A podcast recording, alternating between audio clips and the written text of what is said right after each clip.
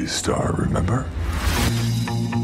Are you afraid people will say you're doing this play to battle the impression that you're a washed up comic vivre l'effondrement de notre civilisation. Et je peux vous dire qu'il n'y a aucune institution dans ce pays ou ailleurs qui n'est prête à, à affronter ce qui va se passer.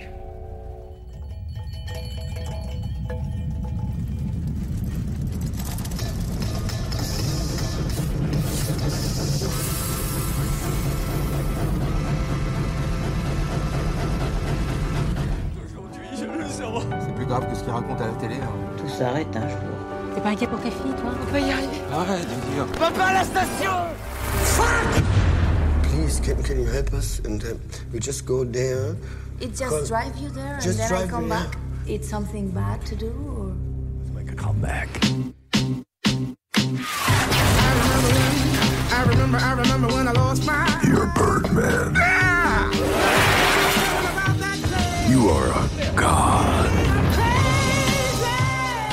Why don't you get your wings and your bird suit, man?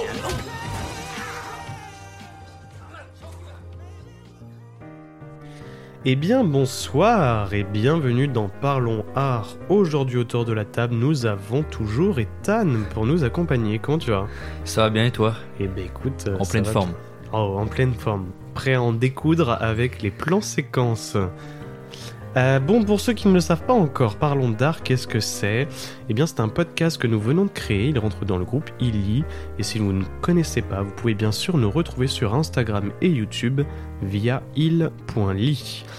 Comme vous le savez, le podcast est divisé en trois émissions différentes. Euh, Aujourd'hui, vous entendez le nouvel, enfin le premier, un nouvel épisode, pardon, du Focus. Vous pouvez en retrouver également sur l'émission L'édito ou même sur le face à face, toujours parlons art. Il est donc l'heure de commencer ce premier épisode dédié au plan séquence.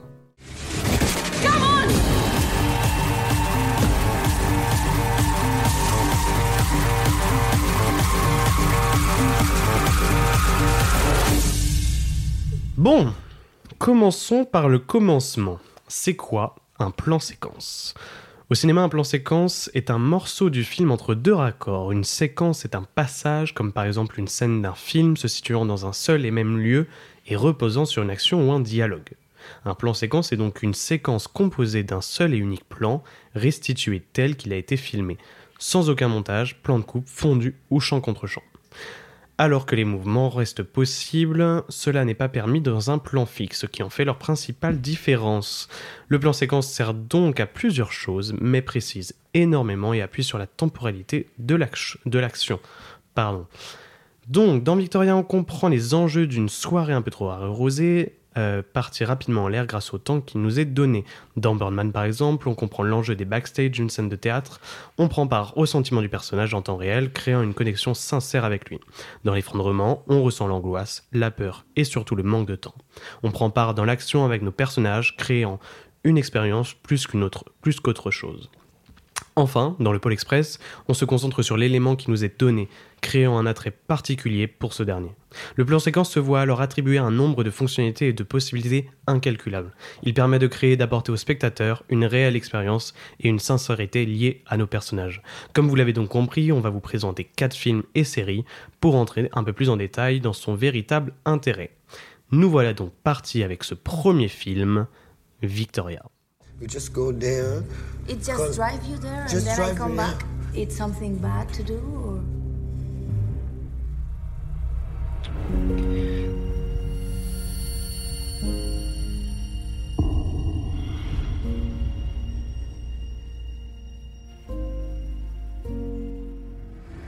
Réalisé par Sébastien Schipper en 2015, il raconte l'histoire de Victoria, une espagnole fraîchement débarquée qui fait la rencontre de Saune et de ses potes. Emportée par la fête et l'alcool, elle décide de les suivre dans leur virée nocturne. Lorsqu'elle apprend que le groupe projette de braquer une banque au lever du jour, il est déjà trop tard. Donc dans ce film, on retrouve au casting Laia Costa, Franz Rogowski ou encore Frédéric Lowe. Eh ben, super prononciation pour ces personnages. Tu m'as pas mis les plus faciles avec les Allemands Attends, parce que euh, j'ai vu, je crois que c'est dans. Non, il me semble que c'est le plus dur. Oui, non, t'as le directeur de la photo, mec. Tout à l'heure, j'ai cherché des Il infos. est coriace. Ah, il est bien, bien coriace. Euh, non, euh, toi, tu l'as vu récemment, il me semble. Je l'ai vu il y a Allez, à, à peine deux ans, ouais. Ah, ah, je pensais que c'était mo- moins. euh, Enfin, plus récent que ça. Non, ça va. Et j'en ai encore euh, un excellent souvenir. Attends, mais je te l'ai pas prêté récemment? Je pensais que je te l'avais prêté en DVD. Non, tu l'as regardé ailleurs il était Ah, je l'ai regardé ailleurs. Je l'ai regardé ailleurs. Et euh, ben, j'en ai encore un excellent souvenir. Donc euh, voilà, comme tu le disais, pour commencer euh, sur le plan séquence, on commence avec le, un morceau de choix parce que c'est le film qui dure sur un Qui vrai plan séquence. ouais, ouais, voilà, il symbolise complètement l'action. Donc c'est le peut-être l'un des seuls grands films aussi long en tout cas à faire un seul plan séquence. Ouais, 2h20, hein. c'est voilà. quand même une sacrée, un sacré film, effectivement. Je, je- J'essaie de me renseigner, mais j'ai pas trouvé s'il y avait eu d'autres films qui avaient été faits en vrai plan séquence. Je sais pas si t'as si l'info, toi, de ton côté. Euh, Il y en a, y en a qui existent. J'ai pas les noms. Ok. Mais en tout cas, euh, C'est le plus long. Et surtout, c'est le plus long. Ouais. Parce Ah bah, que c'est clair 2h20, que euh, 2h20, c'est énorme. Il a été fait en pas beaucoup de prises en plus. Il a été fait en 3-4 prises. euh, donc c'est ce assez que- exceptionnel. ce que le réalisateur disait. Et euh, ben moi, j'en ai un, un très bon souvenir. Euh, moi, je me rappelle qu'après la séance, euh, vraiment, j'avais l'impression d'être bah, d'être avec les personnages à Berlin, Ouais, d'avoir assisté au, à l'événement. Et de toute façon, c'est ce que veut faire ressentir le film.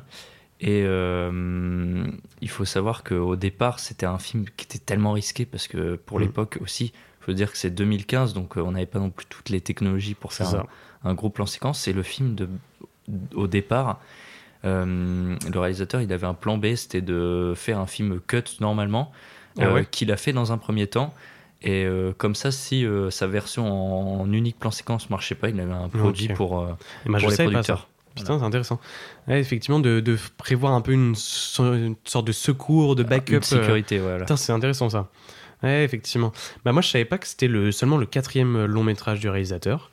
Euh, je sais, j'ai- pas les autres euh, noms de films, donc je me Bah. lance sur un sujet euh, assez bancal, je Bah, ne connais pas le reste. C'est euh, en tout cas c'est celui qui est, qui est le plus connu de, de sa filmographie quoi, qui a, qui a eu un, un retentissement euh, national dans son pays puisqu'il a gagné euh, une récompense à la Berlinale Ouais, bien sûr. et euh, et puis également à l'international parce qu'il a fait quand même son petit bruit évidemment et surtout grâce à la la, la qualité technique. Ah ben bien sûr. Ouais, non, non, ce film est, est d'une prouesse, je trouve, euh, assez, euh, assez remarquable. Euh, je lisais un article qui disait... euh, Coppola disait euh, Apocalypse Now, euh, ce n'est pas un film de Vietnam, c'est le Vietnam. Et Sébastien Schipper, c'est marrant parce qu'il a dit euh, Victoria, ce n'est pas un film de braquage, c'est un braquage. Et dans tous les sens du terme. Ah mais clairement, c'est un braquage euh, au niveau de la technique. En vrai, je sais pas si c'est vraiment un braquage parce que je, n'ai pas non plus les, chiffres du prix, euh, enfin du budget du, film. Je sais euh, sais pas combien ça tourne un film euh, avec autant de peu de, moyens techniques. Moi, j'ai vu un backstage sur YouTube où ils sont avec un ingé son en perche à chef, un- une petite caméra et euh, t'as les trois acteurs qui courent dans tous les sens. Et vraiment, ils ont une petite caméra. Alors, je sais pas si c'était les. euh, Bah, de toute façon dans, dans ce genre de, euh, de film en de- général. pré-film ou si c'était le, le film qui était en train d'être Dans ce genre de film, en général, c'est souvent les, les répétitions au final qui prennent le plus d'argent, le plus de temps et puis euh, Ouais. qui vont nécessiter le plus de moyens parce que c'est Bah, surtout là. c'est une chorégraphie qui est millimétrée. Là, c'est dans 22 lieux différents. Et comme je le disais, à la fin de la séance, le premier sentiment qui ressort, c'est de se dire euh, Waouh, c'était. euh, bah, J'ai l'impression d'être juste à côté d'eux et tout, Hmm. d'être un peu le, le, le personnage muet, silencieux qui a juste regardé euh, euh, mes amis faire et qui les a suivis euh, dans toutes leurs aventures. Quoi. Ouais, bien sûr. Moi, en plus, j'ai eu de la chance de le découvrir. Alors, je vais encore une fois parler euh, de la chance d'avoir euh, eu un cinéma à la maison avec ce grand écran. Mais moi, c'est là-dessus que je l'ai découvert. Donc, forcément, euh, sur un énorme écran euh, plongé dans le noir, l'expérience était d'autant plus folle. Mais c'est marrant parce que je rebondis sur, euh, sur ce que tu disais tout à l'heure. Euh, mais tu sais que le film euh, est millimétré au niveau de la chorégraphie, mais il ne fait pourtant que 10 pages. Ouais. Il fait Ouais. 10 pages et tout le dialogue a été euh, improvisé. Et je trouve ça assez dingue de, Ouais. de, de prévoir, de pas prévoir de dialogue pour un truc aussi compliqué à mettre en place. Et c'est d'autant plus remarquable quand on se dit qu'au final, à la vision du film, on n'a pas l'impression qu'il y ait de, de manquement. Ouais. C'est-à-dire que, euh, honnêtement, il y, a- il y a des petits moments de flottement, mais qui paraissent nécessaires dans, dans la construction des ça. personnages. Et euh, ça, ça fait partie du, du process de se dire, euh, voilà, ils, ils vivent un moment sur un temps unique, dans un lieu unique, donc il y a aussi des petits moments de balbutiement où, Voilà, C'est ils ça. savent pas trop Mais en fait, euh, ça, colle un peu avec ce que veut le faire ressentir le film. C'est-à-dire que le film se veut pas. euh, Enfin, si, il se veut ambitieux, mais il, veut aussi que nous, on se mette avec les personnages, qu'on soit en fait comme un, un troisième pote euh, qui est derrière et qui parle pas trop, quoi. Et, euh, et c'est vrai que du coup, le fait qu'il ait laissé les personnages improviser, ça ramène d'autant plus d'authenticité qu'on ressent énormément, nous, en tant que spectateurs, quoi. Et euh, je trouve que justement la caméra là où c'est intelligent, c'est que euh, elle embrasse pas trop le point de vue des personnages, elle reste vraiment à distance. Ouais, bien sûr. Et donc tu as un petit peu ce sentiment où tu as l'impression de tout partager avec eux, mais en même temps Mm. euh, ils font des, des crimes, euh, ils font des, des choses Tu illégales. l'as dit Et d'une toi, façon tellement innocente. Ils font des crimes, c'est vraiment pas gentil. crimes, des choses illégales. Et toi, tu les regardes juste faire euh, comme si tu étais là. Tu voulais ça. pas te mouiller au final. Et, euh, et c'est un peu ça. Et, et en même temps, cette caméra, euh, voilà, il y a cette double position où euh, elle est un petit peu dans l'intime. On se dit putain merde, j'ai l'impression de, de faire le braquage avec eux et tout ça. Et en même temps, elle est un, un peu à distance euh, dans les bons moments. Donc ça donne un petit peu ce recul nécessaire pour, euh, pour apprécier l'histoire. Ouais, et puis même dans sa globalité, tu pars d'un. Moi, tu as, ce enfin, eh, cette séquence de début où tu es vraiment avec. euh, Tu, tu rentres dans le truc où c'est la musique, c'est un truc un peu hypnotisant où vraiment tu, tu finis par rentrer dans, ce, avec cette, ce, ce- ce personnage de, de Leia Costa. Et après, hop, tu sors, tu, vis des choses, tu comprends pas trop ce qui se passe, tu sais pas trop où ça va. Puis ensuite, tu comprends ce qui se passe, tu rentres dans l'action et là, t'es parti pour euh, quoi, une heure, une bonne heure d'action. Et hop, tu ressors tranquillement de l'action et euh, ça, ça, ça se finit, on va te dire entre guillemets bien. Euh, et t'as as, un peu ce moment de relâchement, un peu comme après les films d'horreur où tu t'as tout, toute l'action et tout pendant tout le film, et puis tu refinis, c'est le matin, il fait beau, euh, les personnages euh, sont contents, et pourtant il s'est passé des, des, états, des atrocités pendant la nuit, mais euh, tu, les, tu essayes de les oublier. Et moi, ça- ça, me même- c'est- ce même effet. C'est un choix intéressant aussi de, de commencer directement dans l'action avec cette boîte de nuit Ouais, et de choisir un petit peu la, temporali- la temporalité. pour qu'il le fasse. Euh, voilà, pour qu'il y ait le lever de soleil, que ce soit la transition un petit peu entre la nuit et le jour qui rappelle un peu aussi le, le crime et le moment où euh, on n'a pas toutes nos idées en place parce que là, forcément, sortie de boîte avec de l'alcool, les gens sont complètement bourrés et euh, n'ont pas les idées claires. Donc ça. là, ça participe vraiment à, à l'ambiance un petit peu criminelle du film dès le départ, un peu Mhm. rentre dedans euh, avec cette. euh, ce Ouais, puis on sent, on sent vraiment, tu vois, que. Enfin, il, il y a puis aussi euh, le, le- le fait que, on va dire, la nuit est laissée euh, aux criminels. euh, on n'a pas trop envie de les associer euh, aux euh, travailleurs et au monde euh, de, de, de la journée, machin, etc. Et c'est vrai que le contraste est assez fort entre la nuit bien, bien costaud que tu tapes pendant, allez, 1h30, on va dire, peut-être 1h, 1h30, et après, hop, tu repasses au jour, ça commence à aller mieux, c'est triste, c'est c'est émouvant, c'est machin, mais tu sens quand même cette, cette cassure et ce, ce, ce, ce rebasculement où elle, elle repasse dans un, dans un côté, euh, elle revient à sa vie d'avant, quoi. Et puis euh, là, justement, le plan séquence, il sert le, le thème du crime parce Ah, que là, on, le voit un petit peu différemment. C'est-à-dire que il y a la manière de dire, euh, c'est comme s'il y avait une, un temps limité. euh, dans les actions, ils sont pas là à telle heure, ils vont en payer les conséquences. Et dans un film euh, plus classique, on va moins ressentir cet aspect de, de temps, alors que là, concrètement, les personnages, ils surveillent tout le temps leur montre en disant Ok, dans 30 minutes, euh, faut qu'on soit là-bas, sinon c'est la merde. Et si dans 30 minutes, ils y sont pas, et ben nous, on va les ressentir avec eux les 30 minutes. C'est ça. Et puis en fait, c'est assez intelligent d'avoir fait une sorte de, de braquage parce que à la fois euh, ils sont en fait ils sont stressés par le, le, le, le fait de le faire en plan séquence, ce qui ramène un stress global à leur fait, à leur, ouais. euh, leur personnage qui est parfaitement euh, lié à la situation.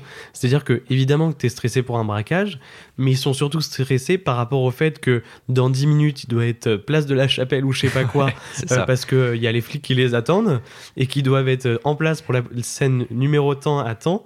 Et c'est ça, je pense, qui met un stress et qui rajoute euh, encore plus euh, ce côté euh, véridique euh, à l'histoire, quoi. Et que si euh, l'acteur numéro 2 n'est pas dans les temps, l'acteur numéro 4 va arriver en retard et ça va foutre ça. la merde. C'est ça, et c'est une, cette tension, c'est voilà. quand même une, Ouais. un énorme, euh, enfin, une énorme mise en place. euh, au niveau, bon, niveau technique, ça va parce que du coup, bon, la caméra, ok, elle est en caméra épaule. euh, bon, c'est pas trop compliqué, on va dire. euh, Bon, le, technicien gère de ouf, mais mis à part ça, il n'y a pas de, plan de grue ou il n'y a pas de, de, de, trucs énormes, donc ça va.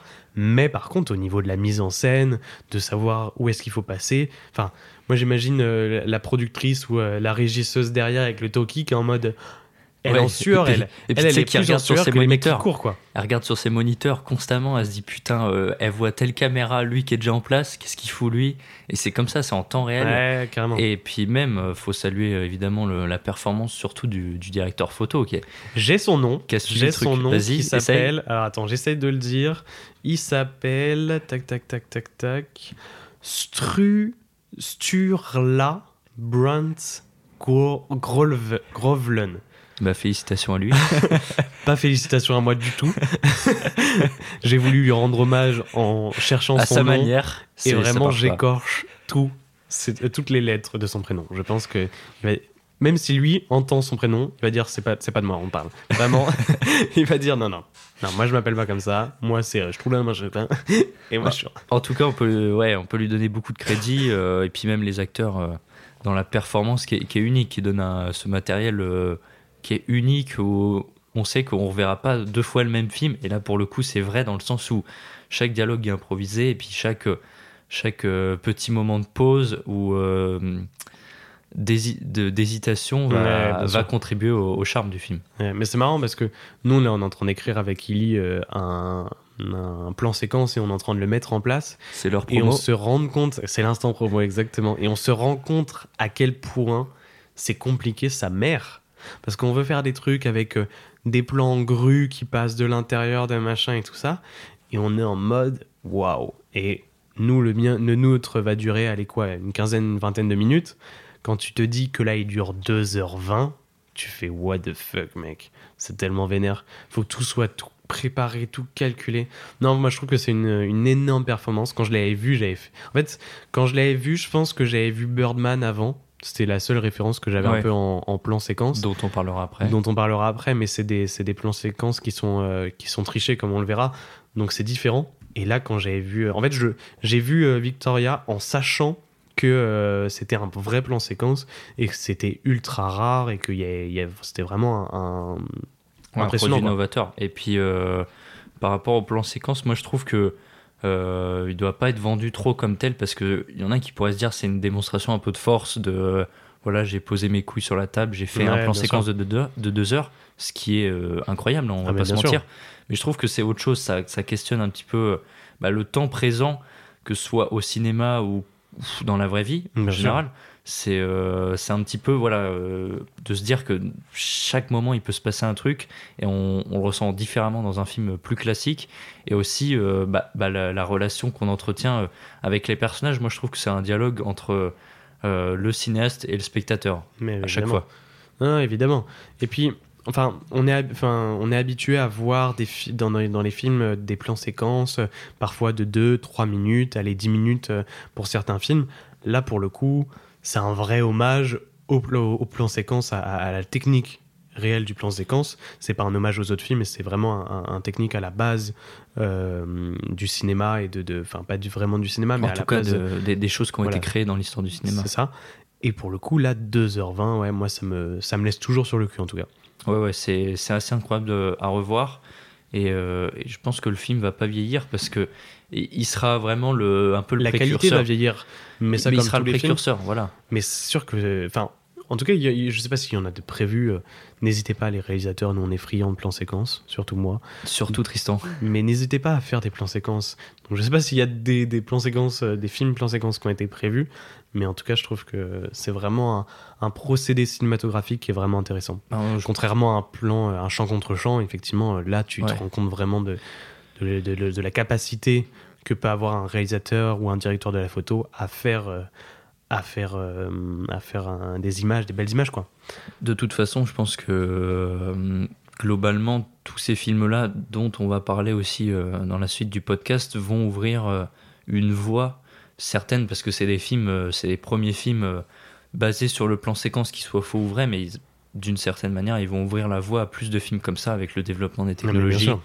Euh, évidemment, ça impose des contraintes. Euh, Par exemple, pour, euh, pour éclairer, c'est quasiment que de la lumière naturelle parce que c'est Ouais, c'est ce que quasi j'allais dire. Moi, je me- je me, impossible posais la de- question voilà. de comment les Ouais. électros ont réussi à, à éclairer chaque scène. Et bah, je pense que C'est- beaucoup de lumière naturelle. Ouais, je pense que c'est la lumière de jeu, quoi. Ou peut-être des néons qui sont placés sur certains Mm. décors intérieurs. Mais en tout cas, ça peut pas être. euh, évidemment, ils peuvent pas euh, poser une grosse lampe euh, en plein milieu parce que déjà tout doit être millimétré. Ouais. Euh, ils peuvent pas se permettre. Mais je pense que ça peut être possible. Je pense aussi. Parce que nous, on a, tu vois, enfin, je reviens à notre truc, mais c'est vrai qu'on est en train de de- d'imaginer de, déplacer vraiment les lights et de les avoir prévus entre chaque, euh, chaque pièce, tu vois. Et je pense que c'est en vrai, c'est avec un peu plus de budget. Alors, je sais que le film n'avait pas énormément de budget, euh, apparemment, mais euh, c'est vrai que quand t'as pas énormément de budget, c'est plus compliqué. Euh, mais c'est vrai que les, les technologies vont beaucoup jouer là-dessus, et notamment euh, au niveau bah, déjà des HF. Euh, t'as ton petit follow focus HF, euh, t'as ton pointeur derrière qui est en train de faire le point à 150-200 mètres. Euh, tu peux avoir le retour vidéo, effectivement. Je sais pas en fait si eux, au moment où ils ont fait le film, ils avaient toutes ces technologies-là. Enfin, Ah. même si ça fait un petit moment que ça existe. Ouais. Alors, le normalement, dans le, dans le making-of, on voit que le réalisateur, justement, il, il prend part à tout le tournage. Évidemment, il est avec son moniteur. Ok. Et, euh, et c'est comme si lui aussi, il avait son propre jeu. Il sait où se placer pour pas gêner. Et en Ouais, même temps, bah, pour pouvoir suivre et donner des indications, peut-être à distance, aussi euh, les acteurs sans qu'on le voit dans le champ. Ça C'est devait, impressionnant. une- ça devait être incroyable sur le tournage à, C'est- à- à voir, en une fait. chorégraphie, Juste voilà. à voir. C'est ça. Et encore plus à vivre. Exactement. Et euh, moi, je me demandais, est-ce que tu as une scène où tu te souviens particulièrement? Bah, moi, je pense que la séquence qui me marque le plus, c'est celle de. La de- séquence, c'est tout le film, voilà, exactement. exact. Ah oui, non, faut pas que du tout que je dise euh, c'est la séquence. C'est tout le film. Effectivement. Non, non, moi je pense que c'est le, le moment, euh, en tout cas, euh, du film, de la première boîte de nuit. Donc quand, euh, quand la caméra arrive un peu sur elle, qu'elle est en train de danser, qu'elle va voir le, le, le mec du bar et tout. Et en fait, moi, c'est un moment où je savais à quoi j'allais m'attendre. Enfin, je savais pas trop à quoi m'attendre, mais en même temps, je savais que je rentrais dans une expérience et dans un film qui allait me marquer. D'autant plus que je savais que j'aimais les plans séquences. Et, euh, et tu rentres et tu sais que c'est que le début du film. Et tu sais à quel point tu, tu- vas être sublimé par plein de choses. Et donc tu, tu savoures un peu ce, ce moment de, de, de préquel, un peu comme quand, quand ça fait longtemps que tu attends un DVD, que tu, que tu le déballes et que tu vas sur le menu, euh, sur le menu principal du, de ton lecteur DVD. Tu sais, le- les petites euh, défilements, les machins et Ouais, tout ça. ouais. Tu sais, tu savoures un peu tout ça parce que tu sais que tu vas apprécier le film que tu vas voir. Et bah là, c'était un peu la même chose, sauf que c'était directement dans l'image et qu'en plus c'était merveilleux, accompagné d'une bonne musique bien hypnotisante de boîte. Comme on Donc, aime. euh, que du mieux. Puis Ouais. elle est très jolie en plus, euh, l'actrice, donc Ça, voilà. ça, ça rajoute évidemment au film. ça rajoute euh, plein de choses. Mais ouais, euh, voilà. ok. Eh bien écoute, je pense qu'on en a fini. Est-ce que tu as deux, trois trucs à rajouter? Je ne je sais pas. Bah non, mais euh, comme je disais, euh, je pense que c'est un film qui va, qui va faire son empreinte finalement. Qui a Même- déjà fait son empreinte, je pense. qui, qui l'a déjà fait, mais qui, qui est un peu. euh, Qui est un peu légère. Et puis surtout qui est, qui est plus dans les cercles un peu initiés quand même de, de, de cinéma, euh, qui est pas encore euh, assez connu, moi je trouve, alors que pourtant, euh, vraiment, il mériterait vraiment Non, mais bien sûr. énormément et pas juste pour le plan séquence. Non. Et mais Ouais. voilà, c'est c'est intéressant de, si on parle du plan séquence, de parler de ce film qui est vraiment le, Le- gros ouais, exemple voilà, du, du vrai plan Et moi, c'est vrai que je me posais la question, je sais pas ce que tu en penses, mais quel aurait été le film, ou en, quelle, quelle aurait été la forme euh, si le film n'avait pas été fait en plan séquence? Et est-ce que l'histoire, qui est quand même assez basique, aurait été vraiment intéressante euh, vis-à-vis de, de, de, de tout le film, quoi Eh ben, euh, justement, je sais pas si euh, il a gardé une copie, euh, le réalisateur de, ça marrant, de ça. sa version un peu plan B, Ouais. euh, qui est cut. Moi, honnêtement, euh, les personnages, euh, enfin, et puis Tu même t'y les attaches un acteurs, peu? je m'y attache un peu. Et honnêtement, je pense que même en avec euh, bah, voilà hors plan séquence, je pense que le film peut me plaire. Surtout que ça reste du cinéma étranger, donc ça mène toujours une vision de se dire ok, euh, les Allemands ils l'ont fait comme ça leur film, Hmm, ils le sûr. voient comme ça le braquage, les personnages ils sont comme ça, Ah, comme on ça. voit bien Berlin de nuit. euh, Exactement. On comprend vraiment. euh, Donc moi je pense qu'il aurait eu euh, tout à fait sa, sa légitimité, même si c'est vrai que le, le, le pitch de, de base est, est assez simple, mais au final comme beaucoup de films. Oui. Moi je pense qu'il aurait Oui, marché, mais- il aurait pas fait autant de bruit, c'est clair. Je pense. bon, bah, c'est cool d'avoir ton avis là-dessus. Eh bien, écoute, on en a fini avec Victoria. Euh, plaçons, plaçons, place, Place. au second film, Birdman. I gotta take it.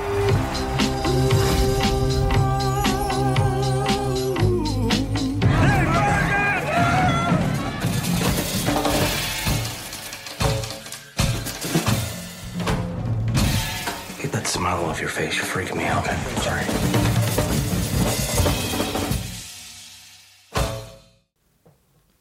Je le dis toujours avec ma petite voix de salope. hein. Il y a du matos à 1000 euros et tu me fais rire. Quand votre j'ai- salope Je veux que tu une voix charismatique là pour le, le synopsis. Vas-y. Bien sûr, mec. Tu crois quoi? Tu crois que ma voix, c'est une voix de salope? C'est toi qui le dis. Réalisé par Alexandre. Je recommence. Alejandro. Réalisé par Alejandro González Inarritu. Inarritu? Je l'ai fait avec un petit accent allemand. On enchaîne sur les, Allez, on, sur les passe, on prononciations. repasse sur Victoria. il raconte l'histoire d'un célèbre super-héros, Regan Thompson. Malheureusement, de sa célébrité, il ne reste plus grand-chose, et il tente aujourd'hui de monter une pièce de théâtre à Broadway, dans l'espoir de renouer avec sa gloire perdue. Durant les quelques jours qui précèdent la première, il va devoir tout affronter, sa famille, ses proches, son passé, ses rêves et son ego. Il s'en sort, le rideau a une chance de s'ouvrir. S'il s'en sort, le rideau a une chance de s'ouvrir. On retrouve au casting Michael Keaton, Emma Stone ou encore Edward Norton. Petite première question. Comment tu as découvert le film? Pourquoi tu te marres derrière? Parce qu'il a fait le synopsis euh, une dizaine de fois. Voilà, euh, pour être honnête, je suis encore un peu bouché du nez et du coup j'ai du mal et à la fois à lire, ce qui n'a rien à voir avec le fait d'être bouché du nez, mais surtout du mal à prononcer les mots. Donc je parle un peu et je tousse en plus. Donc comme ça, vous avez tout en même temps. Euh, non, première petite question. Comment tu as découvert le film? Et ben, je l'ai découvert chez moi. Voilà, Top. Tout Allez, hop, film suivant. Non, évidemment, je m'étais un peu renseigné sur le film euh, avant. Ouais. Euh, et puis j'avais appris euh, la distinction qu'il pouvait y avoir, euh, en effet, entre les vrais plans séquences, on va dire les, faux plans, les faux plans séquences. Et attention, parce qu'on va dire ça souvent dans le, dans le podcast, mais c'est pas une façon de dénigrer. hein. Quand on dit Ah non, faux non, séquences, euh, c'est pas non plus, ouais, c'est des plans séquences de merde et tout. Non, non. Ici, on respecte tout le monde. Voilà, exactement. Et c'est pas, compris pour tout le monde. c'est pas parce que Victoria l'a fait en un seul vrai que les autres ne sont pas légitimes du tout. Même Euh, si Victoria mieux. En tout cas, voilà. Et je m'étais renseigné un petit peu sur le, le film euh, en amont. Et donc, je savais que c'était un film qui comportait de nombreux euh, plans séquences qui avaient été raccordés euh, entre eux euh, à certains points clés euh, du film. Et donc, euh, bah, moi, forcément, le film, il m'a quand même impressionné. Ah bah étant donné en plus que je crois que je l'ai vu euh, avant Victoria. Euh, donc, c'était la première fois que je voyais un film, euh, voilà, soi-disant en un seul plan séquence. Mais moi aussi, hein, il me semble. hein. Je, crois que pense c'était mon premier. Ouais. Moi, je pense que je, je, je pense aussi, parce que je sais qu'il m'avait marqué. Encore une fois, je l'ai vu euh, sur le magnifique ciné, euh, sur le grand écran. Encore se vanter. oh là là, c'est énervant. Non, mais effectivement, je pense que c'était aussi moi ma première fois. Et c'est vrai que ça fait quelque chose, quoi. Ah, Ouais, bah oui, une première fois, c'est toujours. C'est toujours intéressant. Ne le dis jamais. Ne le dis plus jamais comme ça. Ok Ici, on parle de cinéma. Un point, c'est tout. non, d'ailleurs, non. Oh non, je me suis trahi moi-même. On parle d'art. Voilà, parlons art, c'est le nom du podcast. On vous a... On vous a menti. On vous a, on vous a tous menti, merde Non, on essaiera de parler de- d'art un peu plus euh, sérieusement euh, dans sa globalité au fur et à mesure. Mais c'est vrai qu'on a du mal à se détacher du cinéma euh, avec Ethan. Parce, Parce qu'on que- connaît que ça. On va faire Non, des on, a- efforts. on On va invitera des, des gens qui, qui, qui peuvent parler euh, de peinture, de photos, de hum, d'art en général. Et puis on va essayer de se Mais renseigner pour nous-mêmes l'instant, en fait, euh, les gens veulent pas vu qu'on n'est pas connus. voilà. Donc, Donc pour l'instant, on connaître. reste, on reste sur le cinéma. Voilà. Et comme ça, on invitera des gens connus pour parler d'art. Avec Bonne notre idée. avis tout- toujours aussi autant éclaté. Mais notre avis quand même. hein. On fera la même émission que sur Tarantino. Et du coup, elle sera euh, plate. Comme la Terre. Allez, Allez, un peu plus de sérieux. Euh, donc toi, t'as découvert le film euh, il y a un petit moment ou pas? Ouais, ouais, ouais, comme je t'ai dit. Et euh, Je vais écouter. Bon, je la refais. non, non, non, tu la refais pas. Non, mais, oui. euh, mais voilà, c'est euh, c'est un film qui, qui d'emblée marque par, euh, bah, par ce plan séquence, évidemment. Euh, et surtout par le sujet qu'il choisit, parce que Euh, il faut se dire aussi que le plan séquence, on le fait pas euh, de manière opportune en se disant voilà, euh, les gens vont, aller le voir parce qu'il y, a un- procédé technique impressionnant. Parce que là, il l'utilise à bon escient en montrant aussi bah, une certaine forme d'art qui est le théâtre. Ah mais bien sûr. Moi j'adore en plus ce type de film un peu backstage. J'aime bien, tu vois, encore avec le backstage de la danse, de la chorégraphie. Euh, J'aime bien aussi, qu'est-ce qu'on a d'autre comme, euh, comme film un peu comme cette backstage? On a le, le dernier Spielberg, The Fableman, tu vois, qui est un peu en mode... euh, on vous montre ce que vous voyez pas forcément. Et moi j'aime beaucoup ce type de film et je trouve qu'il est très très bien fait dans, Birdman, où tu as vraiment en fait l'atmosphère, tu as les techniciens qui sont dans le champ et tout, et qui travaillent en, en- arrière-plan, tu as les lumières qui changent en fonction de la pièce où tu viens, et puis en fait tu passes par ce derrière où c'est vraiment le brouhaha, où tu te sens comme à la maison, et tu arrives sur cette scène où tout est calme, tu es là en mode wow, c'est impressionnant quand même. Ouais. Et moi, je trouve que, que tu as une vraie sensation de. hum, Encore une fois, qui est amenée par le plan séquence, mais tu vois, tu, tu ressens vraiment ce que tu pourrais vivre en étant à la place du, du personnage. Et je trouve ça assez fort. Et puis c'est directement euh, une mise en abîme de, de ce qu'est le cinéma, ce qu'est la création. Non, mais bien sûr. C'est Au final, ce film, c'est l'essence de Parle Noir, on peut le dire. Exactement, mais il est beau. Oh, mais il le fait bien. Il le fait bien. Je vais l'engager. Et puis euh, bah, le film a bien marché parce qu'il a eu l'Oscar du, du meilleur film et meilleur réalisateur en 2015. Ok. Et, je euh, et je pense que évidemment il- les les jurys ont été que pas- impressionnés par, euh, J'ai encore envie de faire une blague, putain.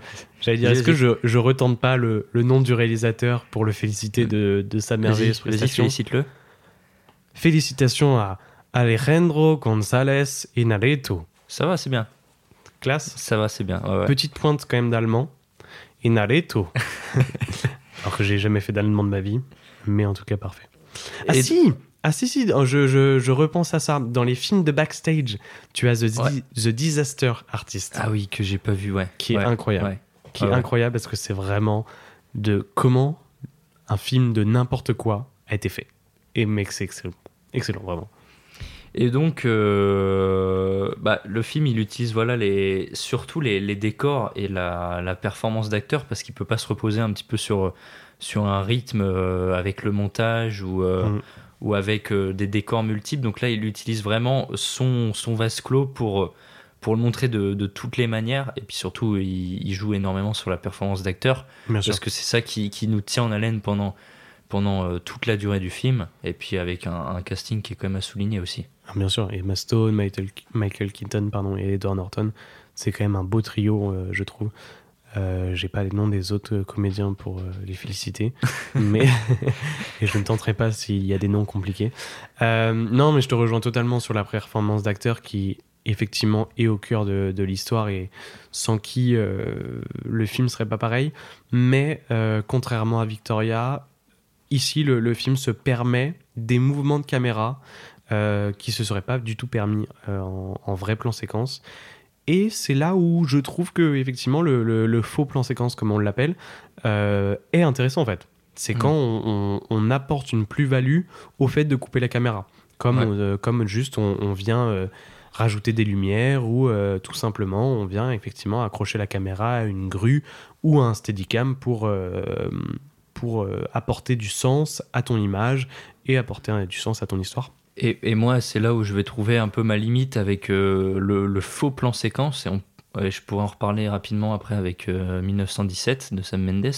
C'est que euh, bah, on a l'impression d'être sur des rails et qu'au final, même si tu as cette Ouais. sensation de, de voguer dans les espaces, t'as l'impression vraiment que, que la Tu caméra. ressens plus le côté euh, Voilà. plastique du et, cinéma. et puis surtout, on sent que la caméra, euh, bah, bah, c'est- c'est comme un petit train, on sait où elle va aller, tout Ouais. est calibré, euh, que même dans la performance d'acteur où euh, il n'y a pas une fausse note, et au final, ça donne aussi un petit peu cet effet euh, bah, de pas de d'authenticité au Ouais. final. Et c'est un peu la limite, moi, que je trouve euh, avec ce, ce type de cinéma. C'est l'avantage que tu as avec Victoria, avec la cam épaule, où effectivement, quand tu passes sur une grue ou un travelling, effectivement, tu ressens le, le côté mécanique de, des mouvements de caméra.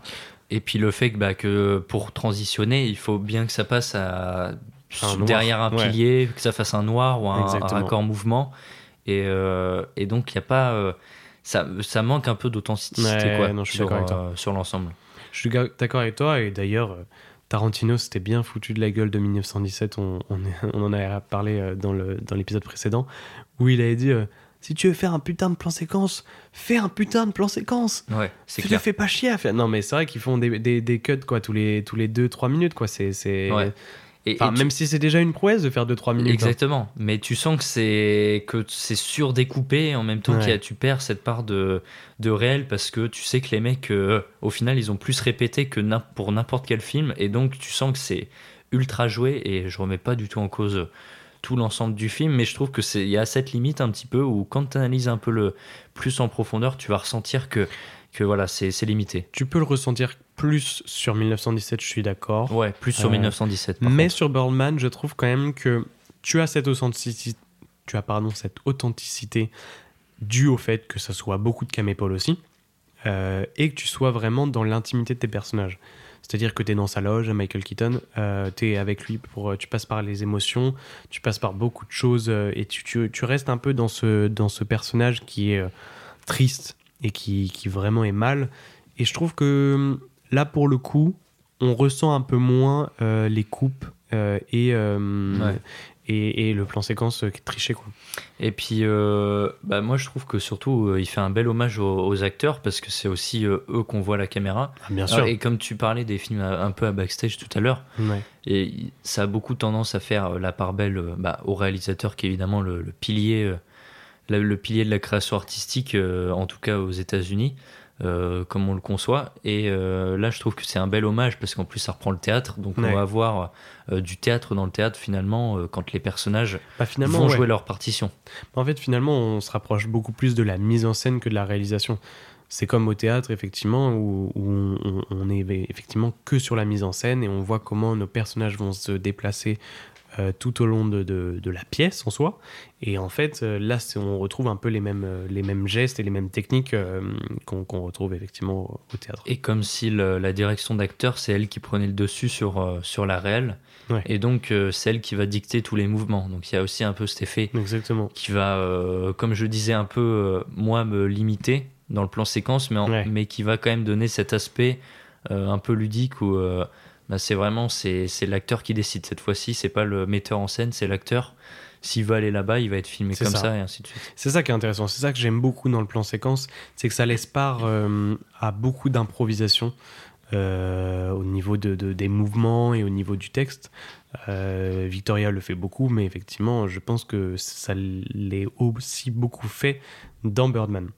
Et, Et puis, est euh, et puis, euh, bah, on T'as moins le choix au montage, Ouais. j'ai envie de dire. Exactement. C'est là Ouais. où un réalisateur au montage peut avoir beaucoup de, de, de, de mainmise sur euh, ce qui, ce qui va être dit, quand est-ce qu'on coupe, quand est-ce qu'on triche.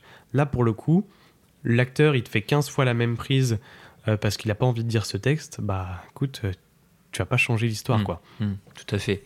Et, euh, et je trouve ça intéressant aussi de d'avoir joué avec euh, encore une mise en abîme là avec l'acteur euh, principal qui est Michael Keaton Mm.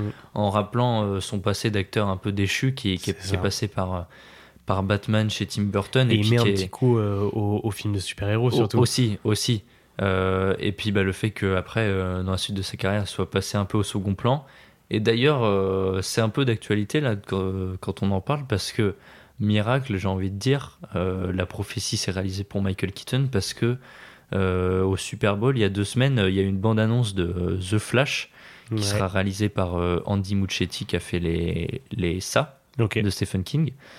Euh, donc qui réalise le film The Flash et euh, dans le trailer on aperçoit Michael Keaton qui remet le costume de Batman. Alors je sais pas du tout comment il va être Excellent. incrusté dans l'histoire mais en tout cas c'est une forme de renaissance comme si euh, Birdman avait euh, un peu lancé le truc quoi. C'est Voilà. marrant ça, effectivement. Ouais, non, mais c'est vrai. En plus, Birdman, il fait vraiment, euh, je pense, référence et il met un peu, effectivement, la petite claque derrière l'oreille de c'est pas parce que vous êtes un film de super-héros que euh, vous pouvez faire des trucs mieux que moi. En Aussi, mode, euh, ouais. voilà. Et euh, t'as quand même cette petite référence à la fin où il se transforme avec le. où T'as le mec, enfin son ancien lui en soi déguisé, qui est en train de lui dire Mec, qu'est-ce que tu fais? T'es complètement fou ou quoi? Et franchement, incroyable cette scène où tu sais pas si finalement il est arrivé ou si euh, ça s'est vraiment passé. Magnifique. Exactement. Et euh, bah, je voulais parler un petit peu de 1917 aussi parce que les deux films euh, sont intéressants parce qu'ils c'est un utilisent peu le même type. Voilà, ils utilisent le même procédé. Et euh, voilà, très rapidement, parce que euh, bah, j'ai trouvé que là, euh, c'était plus limité cet aspect-là du plan séquence, où je trouve que c'est vraiment ultra mécanique, ultra calibré, encore plus que dans Birdman. Euh, en revanche, je trouve que c'est ultra intéressant euh, ce choix de mise en scène, malgré tout, parce que c'est euh, bah, le pitch, c'est en gros deux soldats euh, britanniques pendant la Première Guerre mondiale qui doivent traverser les lignes ennemies pour aller délivrer un message. Ouais. Donc une mission très, périlleuse, très périlleuse, très casse-gueule. Et au final, le fait que la Première Guerre mondiale, c'était beaucoup une, une guerre de position, où ils étaient dans les tranchées, où ils bougeaient pas, le fait d'utiliser le plan séquence, ça, ça casse un petit peu cette image qu'on avait de la Première Guerre mondiale. Et c'est ce qui permet de, de lui rendre un aspect euh, différent de tout ce qu'on a pu voir dans les films de guerre. Ouais, bien sûr. Et en même temps, c'est sublimé par la, la photo de Roger Dickens, où là, j'ai absolument rien à dire, parce que c'est... Exactement, notre bon vieux Dickens. Voilà, c'est du miel pour les yeux, quoi. Avec son podcast, il nous fait un peu de concurrence, cette fois-ci à l'étranger, avec Ouais. son magnifique podcast Tim Dickens, où c'est euh, lui qui a lancé son podcast. Quoi. Moi, je trouve ça très drôle. Et puis surtout, bah, c'est toujours intéressant d'écouter les, les grands techniciens du cinéma. Ah bah là, pour le coup, ouais. Et puis, euh, J'aimerais bien que Tarantino il lance son podcast un jour. bah, de toute façon, tous ces mecs-là, ce serait intéressant de, de les entendre parler, de Peut-être en français conseils. pour moi. Un réalisateur français, s'il vous plaît, lancez. euh, je sais pas, C'est un Gasp- appel, c'est un Gaspard appel. Noé, Julia, euh, faites. Au euh, faites des hasard, au hasard. Au hasard, Gaspard Noé. Voilà. Vraiment au grand hasard. Oh là là, que je n'avais pas d'idée dans la tête. Et je reviens sur, euh, voilà, une dernière fois sur, euh, sur, sur 1917, euh, qui lui, justement, je me suis un peu renseigné, et lui, euh, il utilise quasiment pas de, de lumière artificielle, c'est beaucoup de lumière du jour, on en parlait tout à l'heure, parce qu'évidemment, c'est très compliqué à mettre en place, surtout, là, surtout dehors. surtout là dehors. C'est quasiment tout le temps dehors, il y a quelques séquences d'intérieur, Hmm. mais c'est quasiment tout le temps dehors. Et euh, mais en même temps, ça- cet aspect que n'a pas Birdman, où là on se balade par contre dans, dans la campagne, donc on découvre vraiment plusieurs décors et on a cette sensation un peu de liberté. De liberté, exactement. Donc euh, le film a ses limites, mais il est très intéressant et moi je le relie un peu à Birdman. euh, Un peu comme on Voilà. l'est aussi un peu dans Victoria, en fait. Euh, c'est ce sentiment de liberté quand on se trimballe dans la ville et qu'on est seul au milieu de nulle part. Effectivement, on peut le ressentir avec, avec 1917. On l'aura moins avec Birdman. On a quand même cette séquence incroyable où il sort dans la rue euh, en caleçon. Cette Ouais. séquence est incroyable. C'est ta séquence préférée ou? Je sais pas si c'est ma séquence préférée. Il y a celle-là et euh, il y a. euh, D'ailleurs, re- Et puis là on peut le dire séquence préférée parce que pour le coup c'est c'est vraiment c'est vraiment une ouais, seconde. ouais. Effectivement. Euh, ouais, je dirais en vrai celle-là, mais tu as aussi également la séquence où Edward Norton est complètement torché sur scène et qui me fait hilarer de rire. Et euh, Vraiment, et je, je- trouve déjà sa, sa performance pardon, incroyable. Et en plus, elle dit euh, beaucoup de choses sur, euh, sur le cinéma et la façon dont les gens ont une, une enfin, pas une conscience, mais une, une- une façon de voir euh, l'artiste en lui-même et de comment il doit jouer ou ne pas jouer. Ouais, et je c'est trouve ça. ça intéressant. C'est les, les conventions un petit peu euh, comment elles sont C'est définies. ça, et il faut pas boire, il faut pas, il faut pas se droguer, il faut pas machin, alors que ça peut apporter des choses nouvelles euh, et qui peut, pourquoi pas, être intéressante sur scène, on n'en sait rien. Pourquoi et pourtant, pas Pourquoi pas une pièce avec Edward Norton bourré? Exactement. Et puis surtout quand c'est des acteurs comme je pense ça. que c'est ce qu'il s'est dit en euh, fait ça, au- ouais. au- à l'écriture du scénario. Mm. Il était comme ça en train de, de parler avec son pote et il a dit et pourquoi pas une séance avec Edward Norton bourré Et puis mais c'est ce qu'il a fait. Et c'est ce qu'il a fait. Et puis, euh, puis même toute la folie du, du personnage de Michael Keaton qui ressort Bien vraiment à la sûr. fin quand il a son double, son, son espèce d'avatar oiseau qui est, qui, qui est, qui est complètement fou ça. Edward Norton? Non, euh, Michael Keaton, pardon. Eh, parce que train de me dire mais quoi Non non, mais du coup Non. oui c'est Edward Norton Ouais. qui est bourré, mais c'est Michael Keaton qui est un oiseau. Voilà, c'est ça. Pour faire dans les grandes lignes. Les gens Ah, ne mais vont pas vraiment. comprendre avec ce pitch. hein. Ouais, bah allez voir le film et puis à un moment donné. Mais... Et on parle quand même une petite dernière fois de Emma Stone, parce qu'elle est quand même incroyable en plus dans ce film. Vas-y. Euh, Qu'est-ce que tu as envie de dire tu sais? J'aime bien lancer des sujets. Bah, moi, c'est- et vraiment ne rien avoir à dire derrière. C'est pas celle que je, que je retiens le, le plus honnêtement. Moi, Ah c'est. ouais? Bah, de toute façon, c'est. C'est Keaton le, le- le principal. Et euh, moi, ce que je- vraiment, ce qui ressort du film, et je pense le film n'aurait pas la même aura sans cette mise en abîme de, de l'acteur en lui-même et sur son Hmm. passé de, de comédien de super-héros. Euh, moi, je trouve que le film serait pas du tout pareil sans cette mise en abîme, mais peut-être un peu plus fade, juste avec un, un, un gars random qui n'a pas trop d'histoire et qu'on met pas euh, voilà, en perspective dans ce rôle-là. Ouais, bien sûr. Michael Keaton que j'aime pas non plus. Enfin, il me fait pas transcender euh, sur les films qu'il fait. Bah, et puis surtout, ce qui est un peu con, c'est qu'il a joué dans, dans Spider-Man Homecoming, si je ne m'abuse. Bien sûr, c'est lui qui joue le, le faucon, si je me trompe pas. J'en ai aucune idée, mec. Donc c'est en gros, c'est un méchant, quoi. Attends, quoi? Oui, oui, ouais, ouais, bien sûr. Je suis pas sûr de ce que Si, si. Ah, ben, J'en suis Mmh. sûr. Dans Spider-Man? Oui, avec euh, Tom Holland, le premier. Avec tout le monde. Homecoming. C'est lui qui joue le- l'espèce de faucon avec des ailes. Ok. Et Eh ben, euh, peut-être, ouais. eh ben, vérifie. Je suis en train de Non, je vérifier. Je suis sûr de ce Mais que je j'attends que tu combles. Euh, ok, donc il joue un méchant. Mais ce que je trouve. euh, bah, et encore une fois d'ailleurs, mais j'avais même pas pensé, mais il joue un, un méchant avec des ailes. C'est ça qui est, qui Ah est ouais dingue. C'est que vraiment, il a passé plusieurs étapes depuis Birdman en jouant ce méchant dans un film de super-héros. Et puis maintenant, il reprend son rôle de Batman. Et, euh, et c'est assez fou de se dire ça. Effectivement, Voilà. Spider-Man Homecoming. Exactement. Euh, il joue le qui vautour. Et le vautour, c'est ça. Et- Presque pareil que le faucon. Et t'as l'impression euh, que. Non, bah oui, dans, dans Dumbo. Dans Dumbo, il est incroyable. T'as pas vu Dumbo? Ouais, mais là, on n'est plus du tout sur le même truc. Je parlais des super-héros avec Michael Keaton. Ah oui, effectivement. Mais pas du tout sur le même truc. Et puis. euh, Attends, juste, et c'est assez je- fou. je- je- je- vu que je suis sur sa page Wikipédia, je me permets de te couper. Ok. Euh, il joue le vautour dans euh, Morbius. Ah bah, ok. Mais Donc ils pas doivent vu. être liés. Oui, mais je suppose que c'est par rapport à son rôle qu'il a tenu dans le commune. Adrian Thomas. Mais en tout cas, c'est assez ironique de se dire qu'il a joué Birdman et que finalement, il revient un peu dans, à ce rôle pourri, et on va pas se mentir. Bien sûr. Alors, Homecoming est sympa, mais il est pas non plus marquant de ouf. Et euh, C'est lequel déjà, Homecoming Eh ben, c'est le premier avec euh, Tom Holland. Ça fait deux fois que je te le dis. Ouais, mais vu que j'étais concentré sur sa filmographie, j'ai pas écouté. Et, Voilà, et top. donc euh, voilà, c'est comme s'il refaisait un cycle au final avec Keaton. Ouais. Donc bah, finalement, Birdman lui a peut-être ouvert des portes. Et en même temps, il se renfonce un peu dans, dans ce côté-là, un peu Ouais. où honnêtement, on va pas le retenir pour ses rôles. Non. Déjà que moi, je le retenais pas énormément. je le retiens avec Birdman où franchement, je le trouve incroyable. Euh, mais mis à part ça, euh, ouais, non, effectivement, c'est pas. Bah, après Batman, quoi, et puis c'est tout. Et encore, Ouais. il est masqué, donc si on, on, a, voit pas ouais, on va, ça. on, va, on va attendre quand même de voir euh, The Flash, c'est ça? Ouais. Où on attend de le voir en Batman. Et mais euh, Peut-être qu'ils ont été inspirés évidemment par le, le dernier Spider-Man euh, où il y a tous les, tous les personnages qui reviennent. Je sais pas du tout. Ah ouais? C'est ça euh, The- Bah, non, mais pas, je suppose que c'est euh, le fait de ramener des anciens personnages euh, dans les films, ça plaît forcément aux fans et euh, ils Ouais. se décident à, à refaire ça. Puis avec tous les délires de, de multiverse ou je sais pas quoi où tout le monde peut revenir, euh, c'est un peu. Ouais, euh. J'ai pas du tout Je suivi préfère qu'il l'affaire. nous hein, fasse mais, euh, euh, un comme The Batman, tu vois, un truc beaucoup plus dark Ouais, et beaucoup ouais. avec une bah, il y a un avec hein, une qui est photographie qui est, incroyable.